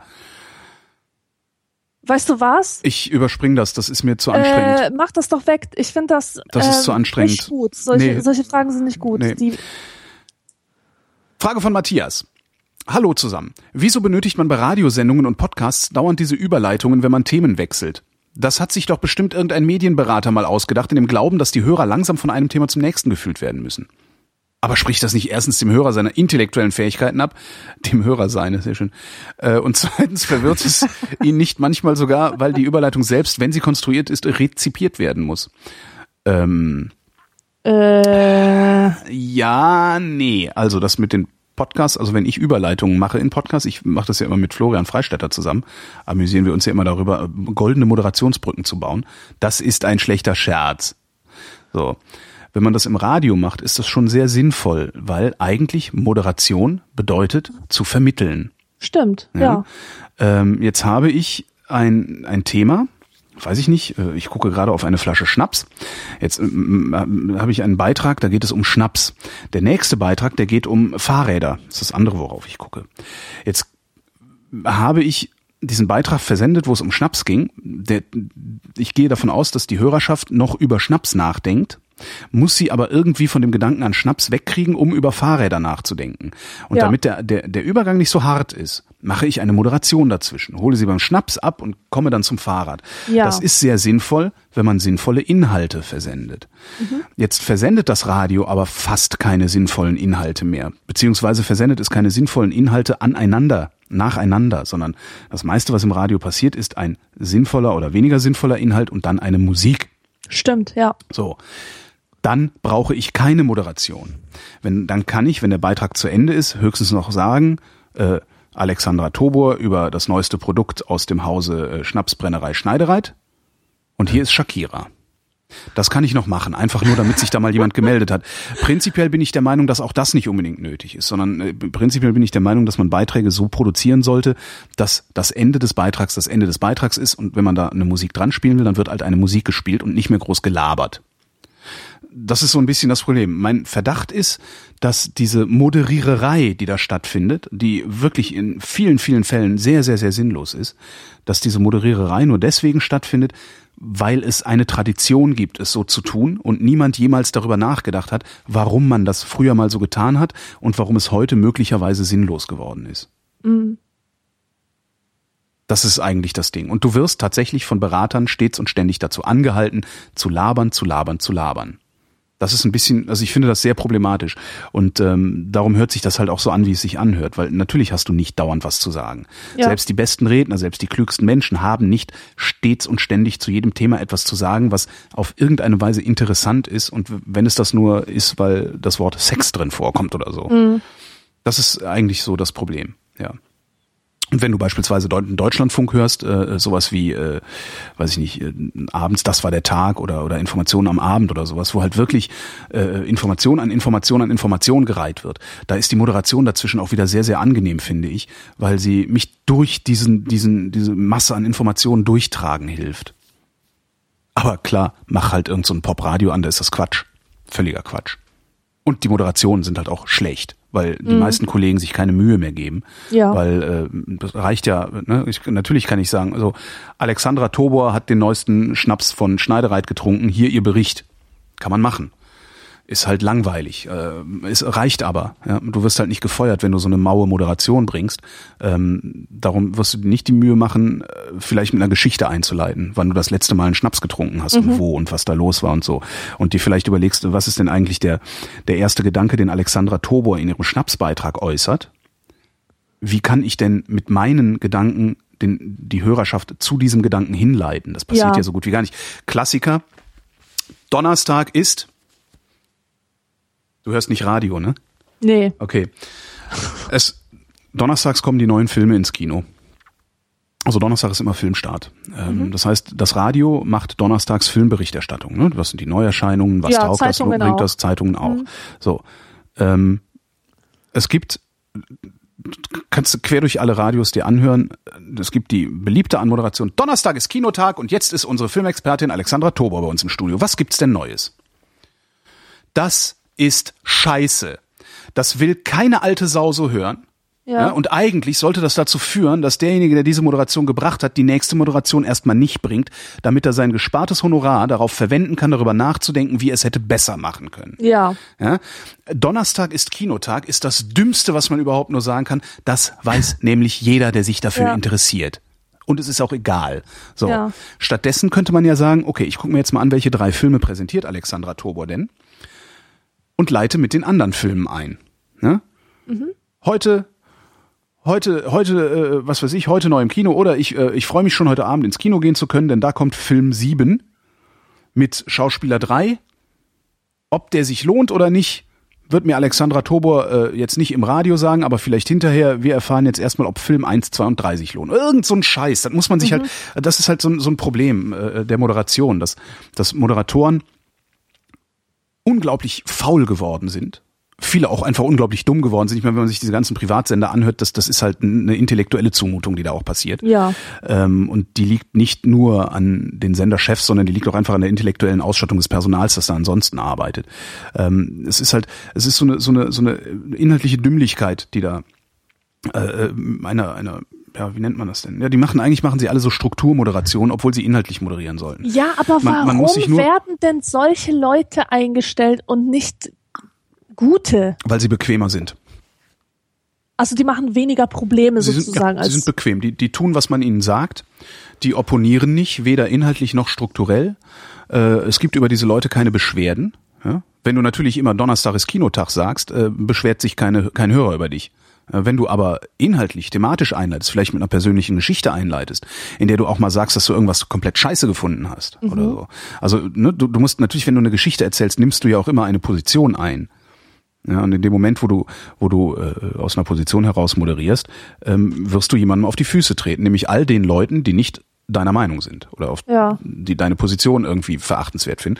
Und die schicken dann Briefe und beschweren sich. Und äh, solche Chefs von solchen Sendern, das sind Politiker. Und die also nehmen die- sowas auch ernst. Ne, das sind Politiker, die wollen ihre Ruhe haben. ja. Na, die müssen das ernst nehmen. Also zumindest beim öffentlich-rechtlichen Rundfunk gibt es äh, festgelegte Prozesse, wie mit Programmbeschwerden umzugehen ist. Darum gibt's ja auch dieser, gibt's so irgendwie im Osten sitzt auch so eine so eine arbeitslose Querulantin, die äh, äh, sich ständige Publikums, ständige Publikumskommission des öffentlich-rechtlichen Rundfunks oder so ähnlich nennt und immer, wenn ihr irgendeine Formulierung nicht passt, eine offizielle Programmbeschwerde einreicht, also eine komplett Querulantin. Ähm, und damit löst sie bestimmte Prozesse aus, die dann abgearbeitet werden müssen. Und das, das scheuen natürlich die Chefs. Und darum werden sie ähm, überwiegend Menschen dahinstellen, die keine Unannehmlichkeiten bereiten und vielleicht ein oder zwei, die dann so als Farbklecks da reinpassen. Wo sie dann immer sagen ja, das hat der Kollege ja nicht so ernst gemeint, der ist ja unser Satiriker. Das ist eigentlich das Ding. Es ist Bequemlichkeit. Es war, also das, ja, es ist Bequemlichkeit. Früher, früher war mehr Mut. Ich sage nicht, früher war es besser, aber früher waren sie alle mutiger. So. Aljoscha. Geiler Name immer. Aljoscha finde ich einen netten Namen. ja, so heißt ein Affe von mir. Jetzt hast du es kaputt gemacht.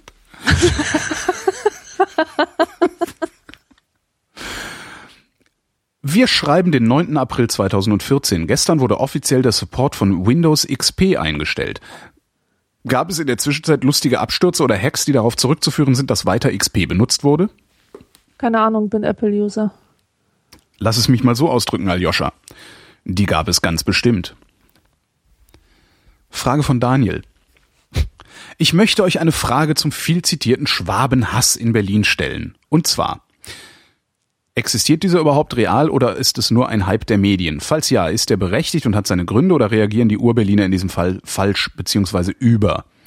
Ich schäme mich als Schwabe nämlich jedes Mal, wenn dieses Thema aufpoppt und frage mich, ob sich der Schwabe allgemein in der Fremde so unpassend aufführt, dass dies zwangsläufig zu Hass führen muss. Auch wenn vielleicht nur Holgi diese Frage als Berliner genau beantworten kann, so freue ich mich auch über Alexandras Meinung zu diesem Thema. Wow. Ich, ich lege gesteigerten Wert darauf, kein Berliner zu sein. Ich bin Kölner. Ähm, ich halte diesen Schwabenhass für äh, ein medial konstruiertes Ding. Also das ist äh, der Boulevard, der freut sich. Der Boulevard freut sich halt immer, wenn es irgendwo blutig wird. Äh, es gibt diesen Schwabenhass nicht. Jedenfalls nicht in der Form, wie der Boulevard und Wolfgang Thierse oder so äh, das gerne darstellen. Das, ich halte das für absoluten Blödsinn. So, und wenn die BZ und die Bild und wer auch sonst äh, mal wieder über Schwabenhass schreibt und dann irgendjemand äh, Schwaben raus an einer Hauswand pinselt, dann ist das noch lange kein Schwabenhass. Ähm, Hass ist äh, was ganz, ganz anderes als das, Ja. was da stattfindet. Ähm, was lustig ist, ist, ähm, und ich glaube, das ist tatsächlich auch eine landsmannschaftliche Eigenheit, Schwaben sind sehr laut und raumgreifend. Tatsächlich. Ja, immer wenn ich irgendwo bin und jemand sehr laut und raumgreifend ist, immer, ne, natürlich, oft. Interessant. Wenn ich irgendwo also, bin und jemand sehr laut und raumgreifend ist, ist es in, in vielen, vielen Fällen und in der überwiegenden Zahl der Fälle ein Schwabe oder das, was unser eins aus Norddeutschland als Schwaben identifiziert. Okay. Ich habe ich hab ja schon mal erzählt, dass Schwabe oder Schwab, dass das ein, ähm, ein äh, Schimpfwort in Polen ist Mhm. für, für einen Deutschen. Ne? Also das ist so Racial Slur, nennt man das, glaube ich, wenn, Mhm.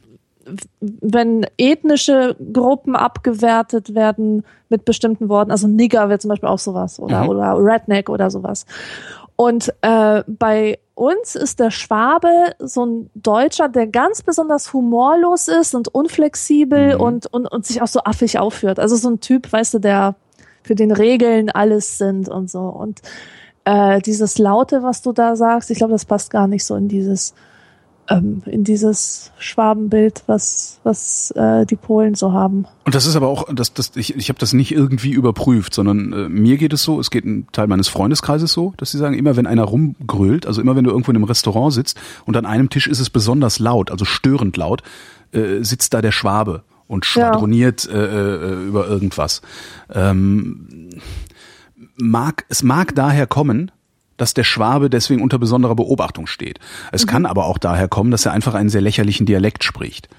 Ähm, das keine Ahnung, aber ich sehe diesen Schwabenhass nicht. Das ist, äh, das ist ja, Ber Berlin hat jetzt aber auch ein anderes Problem. Also heute in der Fass, glaube ich, äh, dass es da war, habe ich gelesen, dass äh, dass jetzt gerade äh, die Hassgruppe Nummer eins äh, die Airbnb Vermieter und ihre Gäste sind.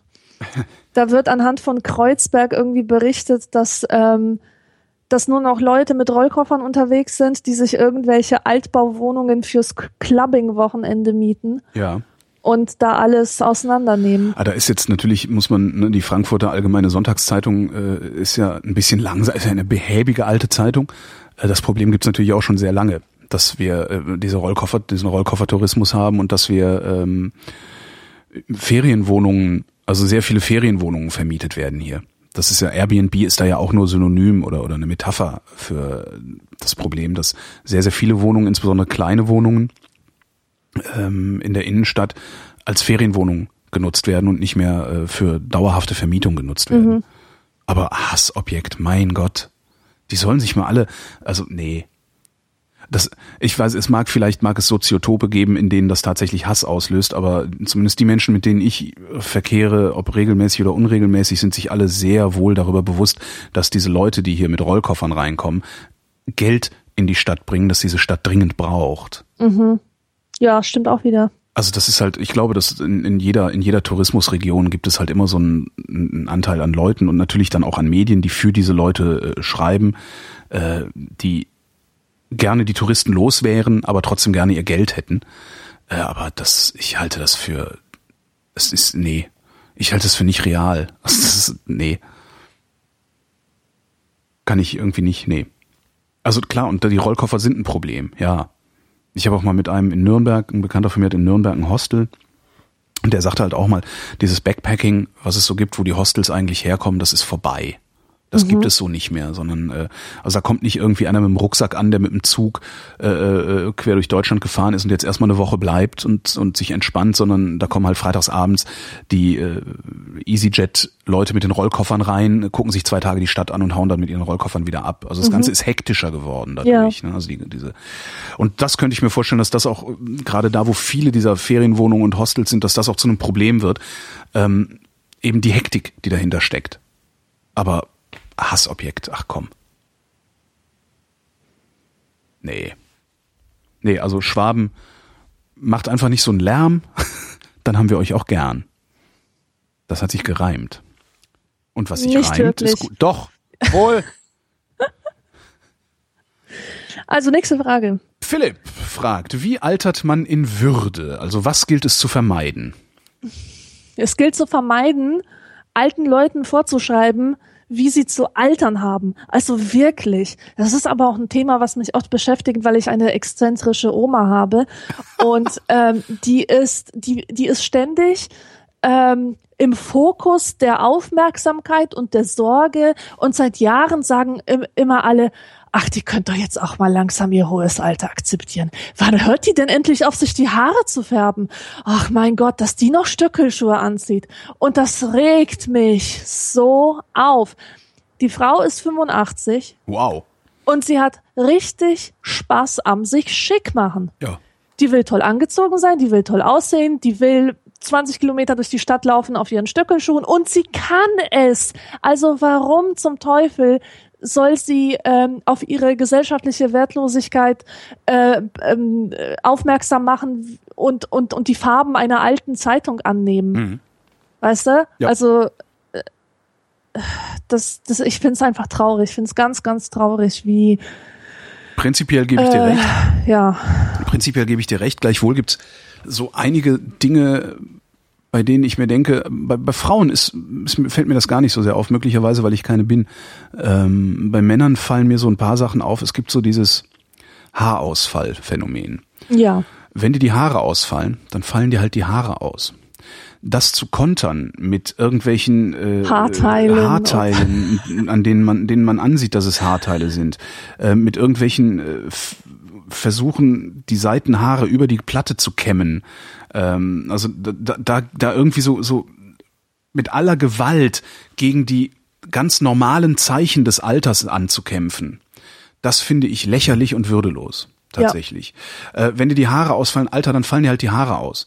Dann, ja. ne, dann rasier den Rest halt auch ab oder sowas. Aber äh, mach dich nicht lächerlich, indem du versuchst, jugendlicher zu sein, als du wirklich bist. Das ist, glaube ich, so das ja, Problem, diese, diese Menschen äh, bringen dann, die sind dann für mich auch nicht glaubwürdig und die sehen nicht jünger aus. Die Richtig. sehen aus, als würden sie die sehen richtig alt aus. Ja, das ist halt. Das sind die, genau die, die diesen, diese Veränderungen abwehren. So. Ich meine, bei meiner Oma ist das, da fällt das alles ineinander zusammen. Also, also das ist, ähm, das ist einfach ihr Selbstbild und sie drückt es aus und sie kann es, man sieht, dass sie es kann und es, es passt einfach. Es gibt ja? ein Wort, es, es gibt ein Wort, das man antworten kann an Phil. Wenn Phil fragt, wie altert man in Würde, lautet die Antwort eigentlich authentisch.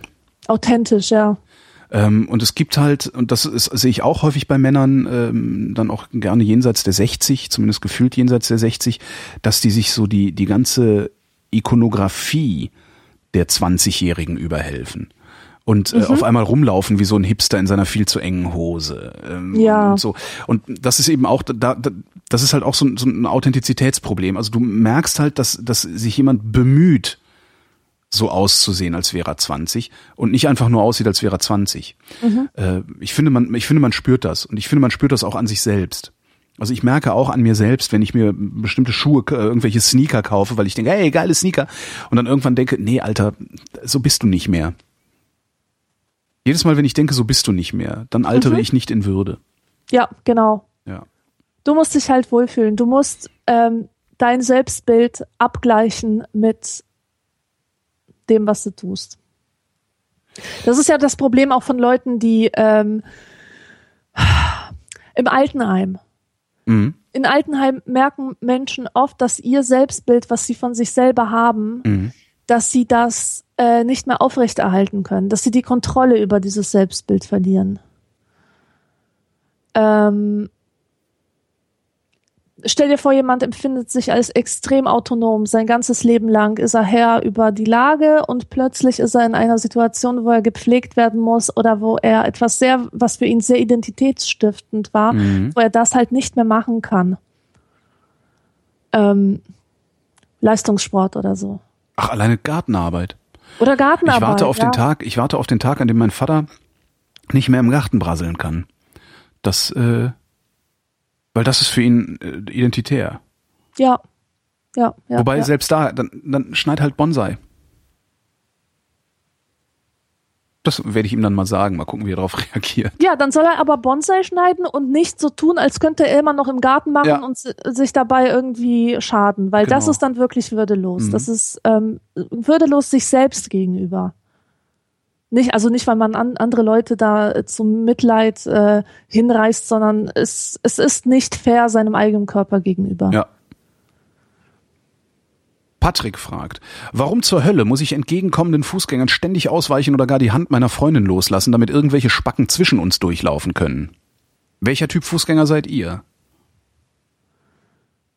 Äh, wie jetzt? Naja, äh, sie ist noch ein bisschen länger, die Mail. Ähm, ich habe die jetzt nicht komplett okay. vorgelesen. Neulich beim Besuch der Post kam mir eine ältere Dame entgegen. Äh, ne? okay. Ja, da mir also sowas ständig passiert und ich mich äh, und ich mich frage, was in den Menschen vorgeht, die, die einen lieber über den Haufen rennen, als kurz auszuweichen. Hier meine Parole, ausweichen ist not a crime.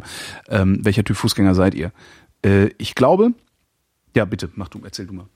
Äh, ja, ich weiche aus. Immer weil es für mich mit dem geringsten Stress verbunden ist. Ich weiß, ich muss mich mit niemandem auseinandersetzen, wenn ich zurückweiche.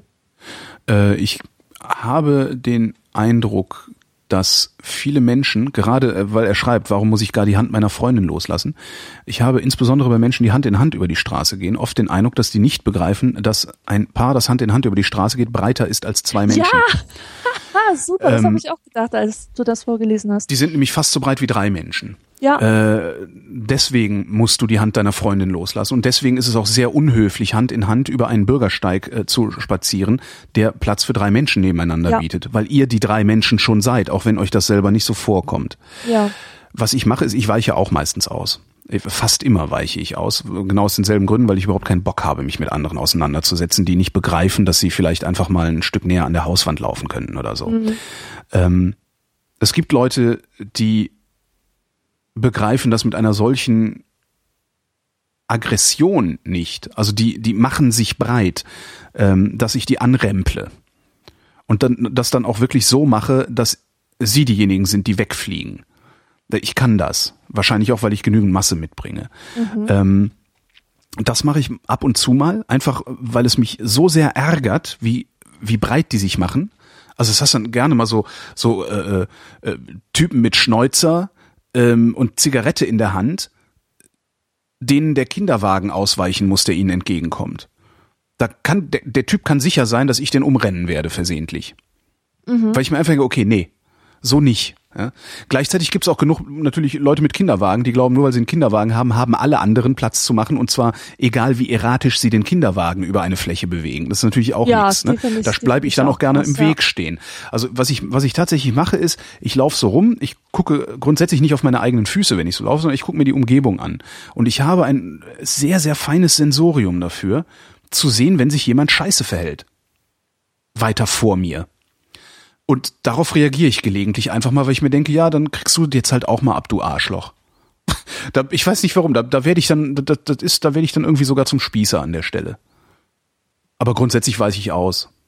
Und grundsätzlich laufe ich durch die Welt und versuche so rücksichtsvoll wie möglich zu sein. Ja. Weil ich hoffe, dass alle anderen das dann genauso machen.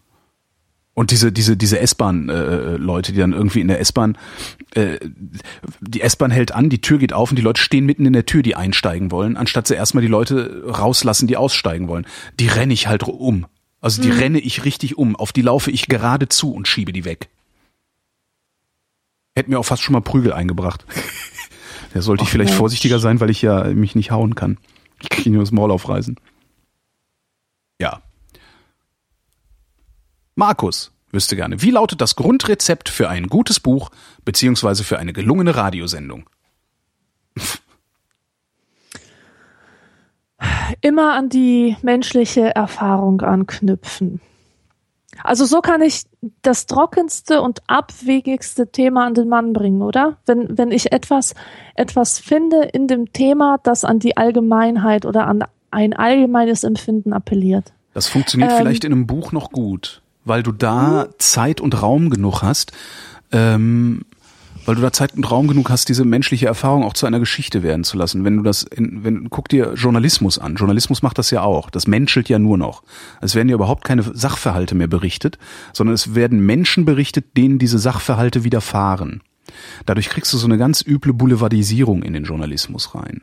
Und, und auch in seriösen Zeitungen ist das so. Es passiert nicht mehr, dass irgendwie geschrieben wird, da hinten steht ein Haus, sondern es heißt immer, Alexandra Tobor wohnt in diesem Haus, das da hinten steht und sie hat. Das, fi- ich finde das gefährlich. Aber in einem Buch kann das funktionieren. Ja.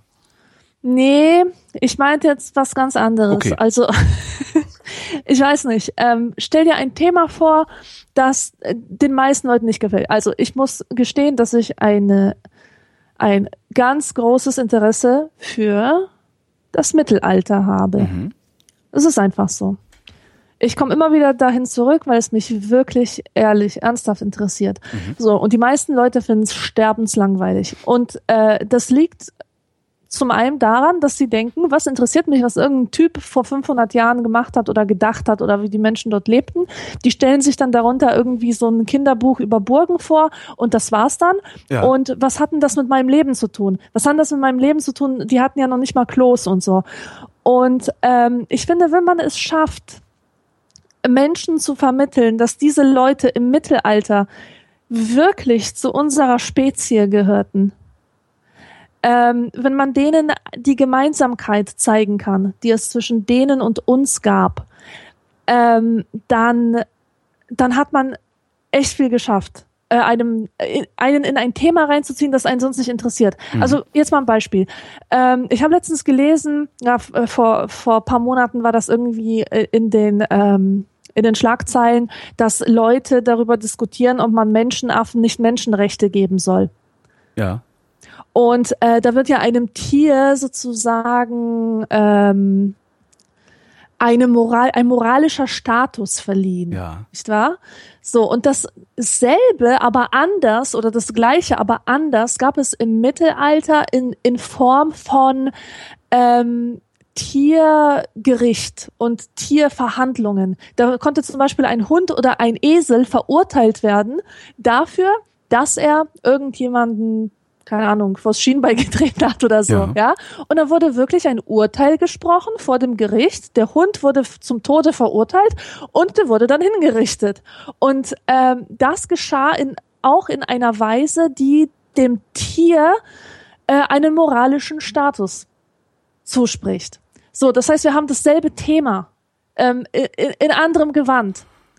Und ähm, Menschen ändern sich nicht in, in diesem, indem sie, ähm, also da wurde ja zweimal über dieses über dieses Thema kann man einem Tier ähm, moralischen einen moralischen Status ähm, zuerkennen nachgedacht früher und später, aber das Thema ist halt nicht vom Tisch. Oder wenn ich lese bei einem Autor aus dem 15. Jahrhundert, dass, ähm, dass er sich ärgert über die Jungs, die an die Mauern so Penisse malen. Weißt du, da könnte ich schreien vor Freude und Ja. Vergnügen und finde es dann toll, so eine Geschichte herzunehmen, ähm, um sie zum Ausgangspunkt zu machen über das Leben im 15. Jahrhundert. Und du hast dann jemanden schon mit so einer Anekdote äh, für dich gewonnen. Verstehe. Ja, also der denkt dann, was? Lol, die haben schon früher Pimmel an Wände gemalt, ja? Und ähm, allein schon dadurch, dass man, dass man diese Sympathie weckt, ja, diesen, diesen gemeinsamen menschlichen Funken, kann man alles Trockene drumherum aufbauen und es wirkt nicht mehr so trocken. Und das ist auch so meine Idee ähm, hinter hinter in trockenen Büchern, meinem Podcast, ähm, dass dass ich immer an meine eigene Erfahrung anknüpfe und Anekdoten erzähle oder zumindest damit anfange und ähm, dann in das Thema einsteige. Und es gibt wirklich, also es fasziniert mich immer wieder, wie äh, Serien mich fesseln können, obwohl ihr Thema an sich überhaupt nicht meins ist. Eine Serie über, keine Ahnung, ich sag jetzt mal Breaking Bad, ja. Drogen interessieren mich null. Aber es ist eine geile Geschichte über ein Thema, das jeden, äh, von, von dem sich jeder berührt fühlt. Ähm, das ist einfach ein Mensch, der zu wenig Aufmerksamkeit bekommen hat und der hat jetzt die Ge- Gelegenheit, richtig was zu reißen. Also Menschlichkeit, das Gemeinsame im Menschen über die Generationen und Jahre hinweg, das ist so mein, mein persönliches, ich würde nicht sagen Erfolgsrezept, aber das, was, was ich, wo ich viele Chancen sehe. Jetzt muss, müsste ich eigentlich sagen, wie man eine gelungene Radiosendung Ja, macht oder wie das das Grundrezept bitte. für eine Ja. gelungene Radiosendung lautet. Ich weiß es nicht. Und ich glaube, dass es auch niemand anders weiß. Ähm, alles, was ich weiß, ist, wie man eine Radiosendung misslingen lässt. Daraus folgt aber nicht, dass die Umkehr eines des, des Verhaltens, dass, dass eine Sendung misslingen lässt, eine Sendung gelingen lässt. Ich weiß es Äh. nicht. Es gibt Heerscharen von Beratern, die durch die Lande fahren und für sehr, sehr viel Geld ähm, Radiosendern, also Chefredakteuren, Programmdirektoren erzählen, wie man es richtig macht. Ich glaube, die haben alle keine Ahnung. Die wissen höchstens, was ich weiß, nämlich wie man es falsch macht. Ja. Aber daraus folgt nicht zu wissen, wie man es richtig macht. Ich weiß es nicht. Ach, es ist doch. Es- ach, du brauchst- das ist das, das es- ich habe so ein brauchst, Problem ist- mit sämtlichen Lebensrezepten was du brauchst- für Erfolg. Ja. Ist, ja. Du brauchst, was du, was du für eine, was du, glaube ich, für eine gelungene Radiosendung brauchst, ist, wenn, wenn du, wenn du sie, wenn es eine moderierte Sendung ist, wenn es um die Moderation geht, um die Inhalte, also nicht um Musik, das ist wieder was ganz anderes. Für, für, ich glaube, dass man für Musik kein Radio braucht. Ähm, du brauchst eine Persönlichkeit, Ja. die die Inhalte vermittelt. Ähm, und diese Persönlichkeit muss eine Haltung haben, mit der sie die Inhalte vermittelt, damit du als Hörer oder Hörerin, damit das Publikum sich orientieren kann. Mhm. Ich glaube, das kann man, das kann man, glaube ich, sagen. Das Grundrezept für eine gelungene Radiosendung lautet, Orientierung zu bieten. Ja. Wie auch immer man das macht. Am besten macht man das über die Persönlichkeit des Moderators, weil wenn da jemand steht, der keine Persönlichkeit hat, keine Haltung hat und ein Thema vermittelt, äh, kannst du das auch vergessen. Funktioniert ja. halt auch nicht. Du willst, wenn du wenn du äh, dich in die Öffentlichkeit stellst und äh, eine Idee verbreitest, möchtest du, dass entweder dein Publikum sich von dieser Idee abgrenzen kann oder sich äh, wie nennt man das Gegenteil davon, sich in dieser Idee wiederfinden kann. Das heißt, irgendeine Orientierung bietest du. Und Orientierung heißt ja nicht notwendigerweise, dass alle dir folgen. Orientierung heißt auch, dass alle sich von dir abwenden. Und das musst du machen. Dann wird es, glaube ich, eine gelungene Radiosendung. Mhm zumindest überall da, wo ich Kollegen sehe, die als äh, gute Moderatoren, als erfolgreiche Moderatoren gelten, ähm, hoch angesehen sind, das sind alles Kollegen, die in ihrer Arbeit eine Haltung haben. Selbst wenn sie Unterhaltung machen. Ja. Das könnte man vielleicht noch hinstellen.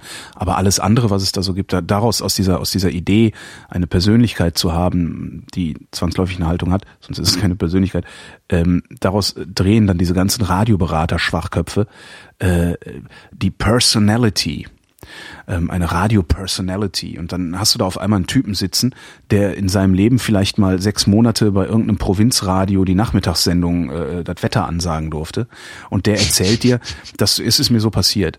Ich glaube, er durfte nicht das Wetter ansagen, ich glaube, er durfte sogar richtig Sendungen moderieren, aber halt nur ein halbes Jahr. Mhm. Ähm, hat also als, als Moderator null Erfolge vorzuweisen, erzählt aber immer allen, wie man es macht.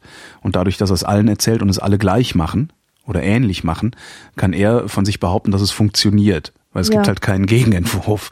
Ähm, dann sitzt so jemand vor dir und sagt dir allen Ernstes, schreib mal die drei Attribute auf, also drei Adjektive, die deine Persönlichkeit am besten beschreiben. Und an diesen drei Adjektiven feilen wir dann herum. Ja? Mhm. Äh, weiß ich nicht. Humor, ähm, Toleranz und äh, äh, äh, Sexiness oder irgend so ein Scheiß. Das passiert. So, und dann hast du da so einen Zettel oder lass es fünf Eigenschaften sein oder zehn Eigenschaften, wo du dann drei Kerneigenschaften rausnimmst und an diesen drei Kerneigenschaften, die müssen halt in jeder deiner Moderation irgendwie hörbar sein und diese anderen Eigenschaften, da kannst du dir dann immer noch so ein oder zwei dazu nehmen, die du, die du dann, ne, damit das ein bisschen variiert. So funktioniert das. Und darum klingen diese ganzen Radiomoderatoren, also 90 Prozent dieser Leute klingen absolut identisch. Ja. Weil die sich natürlich die Eigenschaften überhelfen wollen, von denen sie annehmen, dass das Publikum sie am stärksten gutiert und dass sie dann am mhm. meisten Untersch äh, Autogramme geben können. Und, und das ist dann halt in diesem System, funktioniert das ja auch sehr gut. Weil die Verantwortlichen in diesen Sendern sich überhaupt nichts anderes vorstellen können, als das, was der Berater ihnen vorher erzählt hat, was er der Konkurrenz genauso erzählt hat. Das ist, es ist ein ganz, ganz absurdes System. Auch wieder Authentizität. Das Grundrezept für eine gelungene Radiosendung lautet Authentizität. Ja. Was wolltest du noch sagen? Den Gedanken hast du vergessen, ne? Äh, wollte ich was sagen? Was wollte ich sagen? Nee, ich wollte nichts sagen. Ich fühle mich nicht unterbrochen. Okay. Martin fragt, ähm, wie viel, das ist derselbe Martin wie vorhin, habe ich den Verdacht, denn hier steht. Das ist immer derselbe, das ist seit der Jahren. Martin, der, der Martin versucht folgende Erkundigung einzuziehen, steht. Das muss derselbe sein.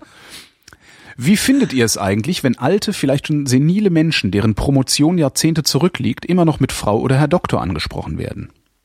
Ja, ist ein geiles Thema. Ich finde das, das, absolut lächerlich und ich finde Menschen, die einen Doktortitel außerhalb des akademischen Betriebes führen, nicht ernst zu nehmen. Ja, exakt. Ganz genau. Was das, interessiert das, mich das? Ja, das hat, das ist überhaupt gar nichts. Das ist die, ich nehme die ja. nicht ernst. Ich nehme die nicht für voll, wenn die außerhalb des akademischen Betriebes einen Doktortitel tragen.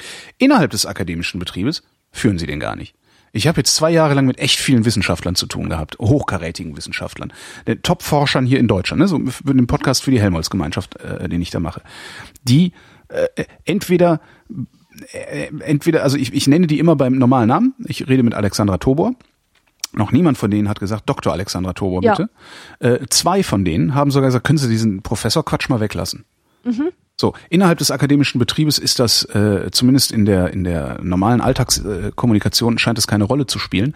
Außerhalb des akademischen Betriebes sind Leute, die einen Doktortitel tragen, ähm, ansonsten ganz offenbar inkompetent, weil das das einzige Ding ist, mit dem sie Kompetenz und einen höheren Status äh, zu rechtfertigen versuchen. Das ist Exakt. das Gefühl, was Und- ich bei denen habe und, Und darum genau muss ich über so die lachen. kenne ich das. Selbst wenn es meine Chefs sind übrigens. Fertig. Ja, Ja. ja.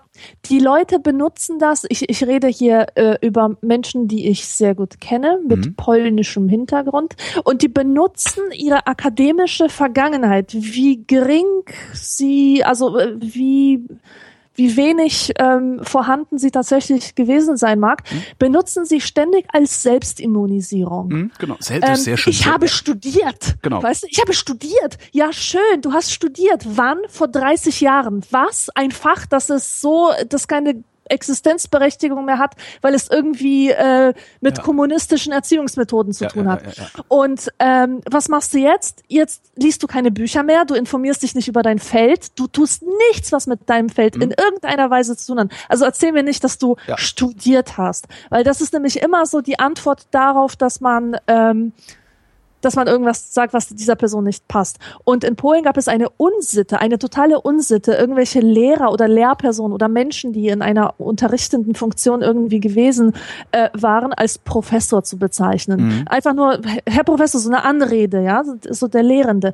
Und heute sind diese Spacken in Deutschland unterwegs und sagen, früher haben sie Professor zu mir gesagt und kommen sich total geil vor Ja. und denken, dass ihnen das immer noch zusteht und dass ihnen das jemals auch zustand, ja. Aber das ist auch irgendwie so eine ganz traurige Reaktion auf den Statusverlust ähm, der materiellen Sorte. Das Denk- hast du im, in den Medien, also im Medienbetrieb hast du das auch sehr, sehr gerne. Ähm, es gibt ja, anders als bei beispielsweise Handwerkern oder, oder Wissenschaftlern, gibt es äh, für so Medienarbeit nicht wirklich einen objektiven Maßstab zu beurteilen, ob du deinen Job gut machst oder nicht. Das heißt, Menschen, die Chef sind, sind halt nicht Chef, weil sie, wenn sie jetzt Tischler wären, einen besonders tollen Tisch gebaut haben und den tollsten Tisch aller Zeiten bauen können und darum die Chefs aller anderen Tischler sind, sondern die sind Chef, weil sie Chef sind. So.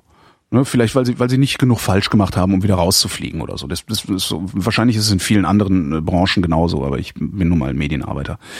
Ähm, und ich habe oft das Gefühl, dass äh, diese akademischen Titel benutzt werden, um nicht rechtfertigen zu müssen, warum jetzt eigentlich mein Chef mein Chef ist, obwohl der auch nicht mehr kann als ich. Ja. In, Im Falle meines unmittelbaren Vorgesetzten ist es tatsächlich so, dass er mehr kann als ich. Äh, da würde ich das nie in Frage stellen. Der ist aber auch, ich weiß gar nicht, ob der promoviert ist. Der würde aber auch im Leben einen Doktortitel nicht tragen, weil der halt cool genug ist zu sagen, ne, ich kann das doch, ich weiß doch, was ich kann. Mir reicht hier halt gerade keiner das Wasser. Da muss ich nicht so tun, als äh, ja. Und gleichzeitig habe ich das dann gerade in so, je weiter man in solchen Hierarchien nach oben kommt, desto öfter trifft man Leute, die äh, ungeheuren Wert darauf legen, dass da ein Doktortitel steht, die sogar ihre E-Mails mit Dr. Stefan Schneidereit Ja, unterschreiben. ja, ja, ja, ja. ja, und nicht einfach nur Schneidereit oder Stefan Schneidereit. Ja. Also selbst in der internen Kommunikation. Ich muss da immer sehr, sehr lachen, weil mir das wirklich sagt, du hast nichts drauf. Du hast überhaupt gar nichts drauf und alles, was du da gerade machst, würde ich mindestens genauso gut machen wie du. Und darum hast du diesen Titel davor. Das ist Ja. genau mein, mein, und das muss ich noch nicht mal, das ist noch nicht mal eine, eine, eine kognitive Leistung, die ich da erbringe, sondern das ist ein Gefühl. Ich fühle das in dem Moment, wo ich mit solchen Menschen umgehe. Ja, du bist halt da, weil du zur richtigen Zeit die richtigen, die richtigen Ärsche geküsst hast. So. Und um das trotzdem zu rechtfertigen, führst du halt da einen Doktortitel. Am besten noch in Ja, irgendeinem komischen Fach, wo du sowieso, äh, ja. Das finde ich auch immer total geil, ne? wie die Leute immer glauben, es wäre ihre Leistung. Ja. Es wäre ihre Leistung, das tot, Ja. nur, nur ihnen selbst zu verdanken. Ja. Die haben kein Geld von ihren Eltern in den Arsch geschoben bekommen. Nein, ganz bestimmt nicht. Nein, nein, die haben auch nicht die richtigen Äh, Leute zum richtigen Zeitpunkt gekannt. genau, Vitamin B genau. gilt natürlich nicht für die. Äh, ja, ja. Ja, es ist halt, ja, Und das sind eben die Leute, die sich dann mit ihrem Doktortitel überall brüsten. schlimm. Stefan schreibt, liebe Vrindheit, zuerst ein wenig Kontext. Ich bin 26 und lebe mit vier Generationen meiner Familie im gleichen Haus. Da wir einen landwirtschaftlichen Betrieb haben und ich diesen nächstes Jahr, also 2015, mal mein- von meinem Vater übernehmen will, ist, zieh einfach aus. Keine legitime Antwort auf meine Frage. Frage. Wie sollte man sich als Enkel- und Hofnachfolger gegenüber den Großeltern verhalten, wenn sie sich in alle Belange des Lebens, von der Beziehungsführung, Privatleben und so weiter bis zu betrieblichen Entscheidungen einmischen und sich beschweren? Boah. Ja, das ist natürlich hart. Boah. Boah. Unangenehm einfach. Da sind wir, da sind wir genau an dem Punkt mit den Doktortiteln auch wieder, ne?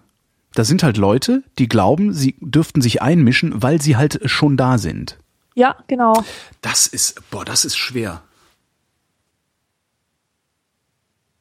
Ich, das wäre nichts für mich. Das wäre einfach nichts für mich. Ich überlege gerade, also du kannst es ja nur, also du kannst entweder ausweichen, also es dir anhören, dir deinen Teil denken und es trotzdem so machen, wie du es für richtig hältst. Das kannst du machen, das ist anstrengend. Das ist eine irre, irre Anstrengung. Weil die sich, die werden das natürlich merken und werden weiter jammern. Oder du machst Konfrontation. Boah, da würde ich aber nicht tauschen wollen. Ja.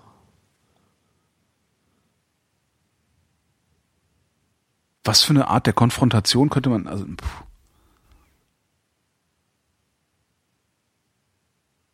Nee, du musst, du musst, also du musst eigentlich musst du äh, auf Konfrontation gehen. Es geht die Großeltern einen Scheißdreck an, wie du deine Beziehung führst. Dein Privatleben geht deine Großeltern einen Scheißdreck an. Und wahrscheinlich geht es deine Großeltern sogar einen Scheißdreck an, wie du den Betrieb führst. Es Ja. sei denn, sie, also weiß ich nicht, halten sie Anteile an dem Betrieb oder was? Weil die, die, die als äh, wir haben diesen Hof schon vor 100 Jahren bewirtschaftet, ist kein Argument. Also das ist, das ist halt einfach kein Argument. Ja, gut gemacht, schönen Dank, dass ihr mir den überlassen habt. Äh, ich äh, zahle dafür das Altersheim äh, oder sowas, okay, aber nee, ich glaube, man muss da auf Konfrontation gehen. Ansonsten hören die ja nicht auf. Das ist das, was ich auch mal sage. Wenn mich einer blöd anquatscht, fliegt er halt sofort raus. Und dann lasse Ja. ich dem auch keine zweite Chance mehr, weil wenn der mich einmal blöd angequatscht hat, quatscht er mich auch ein zweites Mal blöd an, wenn ich ihm nicht äh, sofort eins von Koffer scheiße. Und das wird bei den Großeltern genauso sein. Wenn du denen nicht klipp und klar sagst, hier ist die Grenze und du gehst hier nicht drüber. Und wenn du hier drüber gehst, dann gibt es kein Abendessen. Oder so, was man zu Kindern halt sagt. Äh, Ich, ich glaube, anders geht's nicht. Das ist hässlich und das, das tut weh und so. Aber Ja. man muss da Grenzen aufzeigen, weil nur weil es deine Großeltern sind, haben die noch lange nicht zu bestimmen, wie du dein Leben zu leben hast. Allerdings darfst du dann, wenn du es verkackt hast, auch nicht zu ihnen gehen und um Hilfe bitten. Oh, ich weiß gar nicht, ich, äh, ich wäre unter so einem schrecklichen Druck, Ich wenn, auch, wenn, grauenhaft. wenn meine Großeltern äh, in meiner Reichweite wären. Also, weil von denen würde nämlich Druck ausgehen der Art, äh, wann heiratest du endlich? Und ähm, nimm doch mal endlich ab, mach dir die Haare blond. So diese ganzen, diese ganzen Sachen, die schon für mich auf äh, Heimatbesuch so grausig sind. Ich weiß, dass sie mich terrorisieren würden, äh, dass, dass ich wegen denen in die Kirche gehen müsste und so weiter. Und dass das alles noch gerechtfertigt wäre mit der moralischen Verpflichtung, seine Großeltern zu verehren und sie bloß nicht zu irritieren, bloß nicht zu verletzen.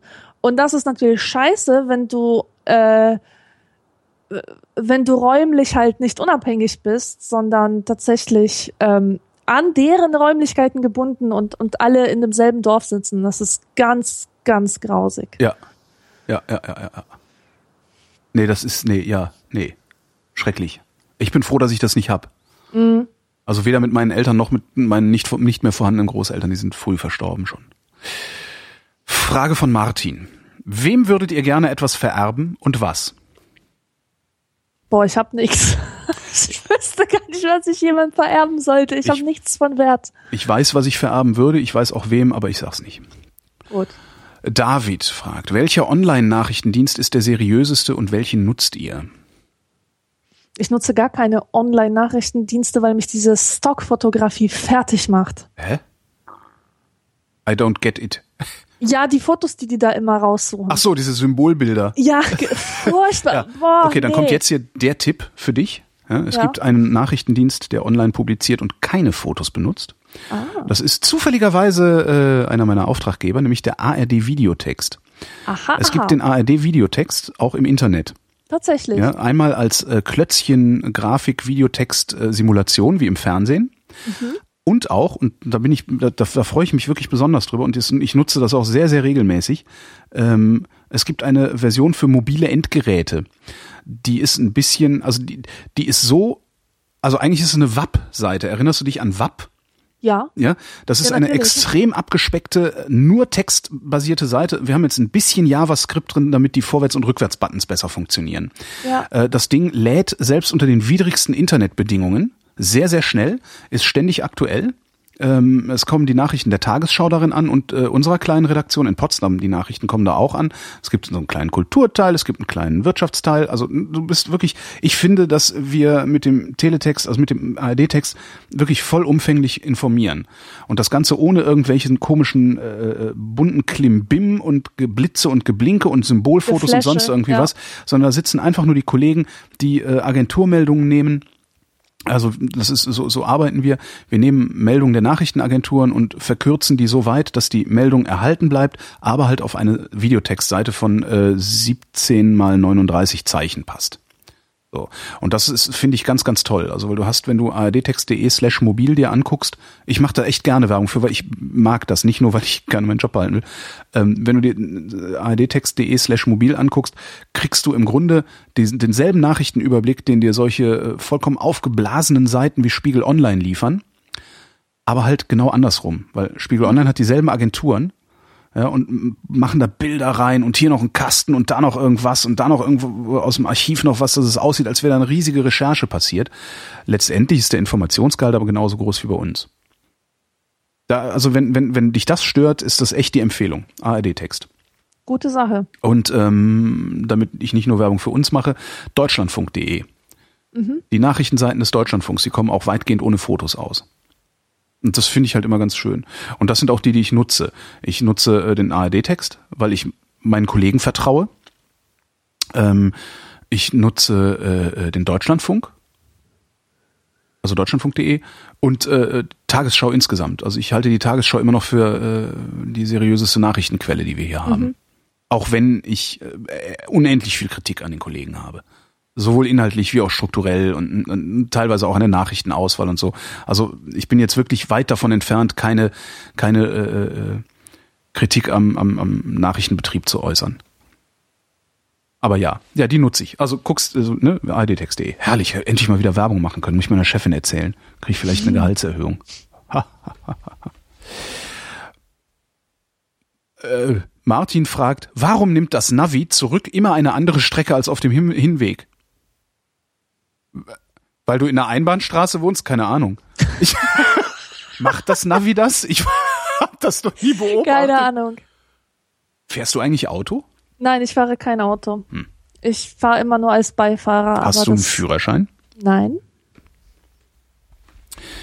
Daniel fragt, stellt ihr eure Gläser im Schrank richtig oder falsch herum rein? Ja, ich, äh, also ich Äh, habe die früher, Welch, wie herum ist richtig oder falsch? Wüsste ich jetzt gerne. ja, richtig herum ist ähm, mit dem Loch nach oben, würde ich sagen. Das ist benutzungsgerecht, aber ist es richtig? Das weiß ich nicht. Äh, ich habe jahrelang habe ich meine Gläser gespült und sie umgestülpt und sie dann so in den Schrank getan. Und dann hat mir ein Freund seine Wohnung überlassen, als er in Urlaub war. Ähm, und dann bin ich bei dem kurzzeitig eingezogen und der meinte dann, er hätte Wasser in seinem Schrank gefunden. und ich so, hä? Wasser? Und das, der fand das gar nicht toll, ja. Und seine Kritik an, an meinem, an meinen Spülgewohnheiten hat dann dazu geführt, dass ich es gelassen habe, dass ich, dass, dass ich die nicht mehr so hingestellt habe. Weil der hatte kein Wasser mehr in seinem Schrank und ich hatte auch kein Wasser mehr in meinem Schrank.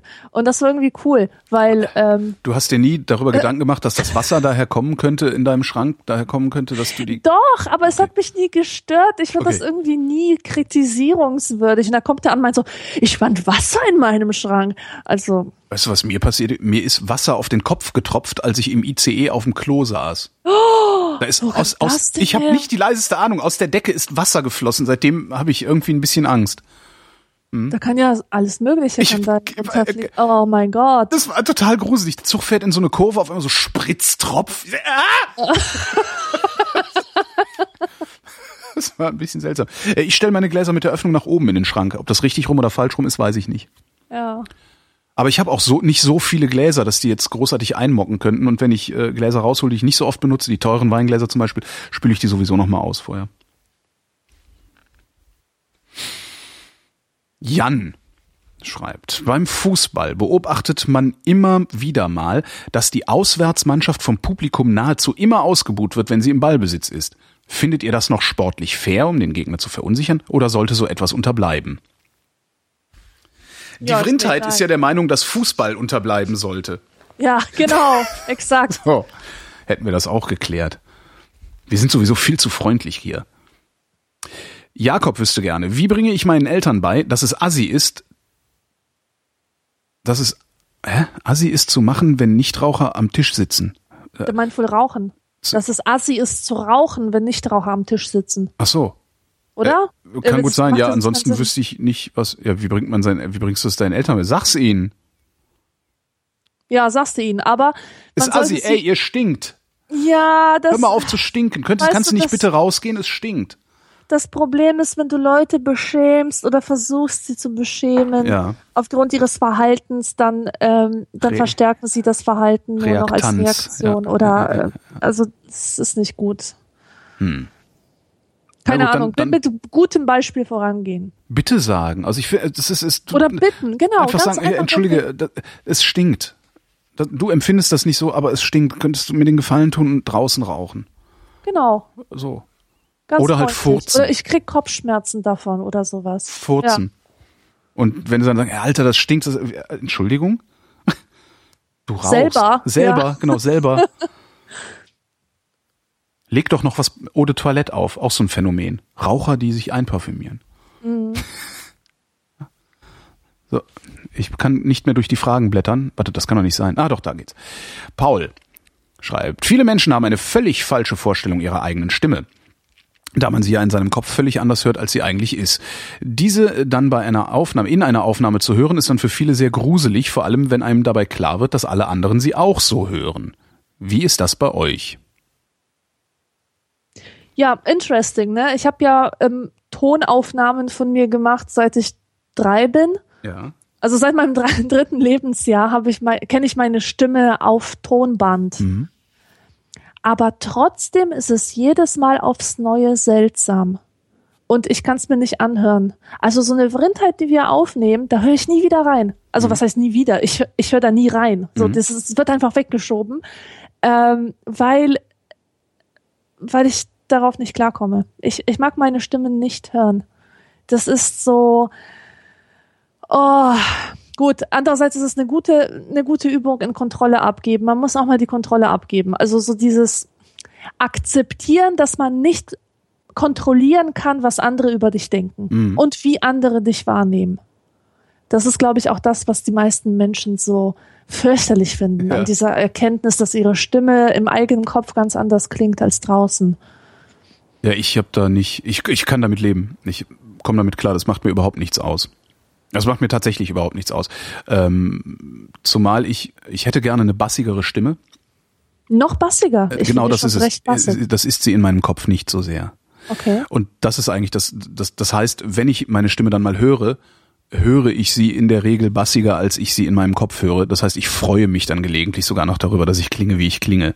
Und ja, das, von daher, das macht mir, nee, also wenn es mich irritiert, dann eher so, dass es mich freudig irritiert. Und da bin ich ja ganz froh drum. Kommen wir an dieser Stelle zur obligatorischen Höflichkeitsfrage von Leisure. Wie geht's uns denn heute?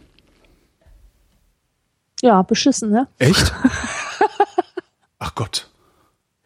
Nein, ich bin urlaubsreif. Ich bin wirklich urlaubsreif. Die ganzen, diese drei Wochen, die du dir nicht antun musstest, die haben auf mich eine so große Last äh, ausgeübt. Oder so, so auf, auf mich, haben mich so niedergedrückt. Das Wetter war hier scheußlich. Einfach nur grau und Nebel und boah.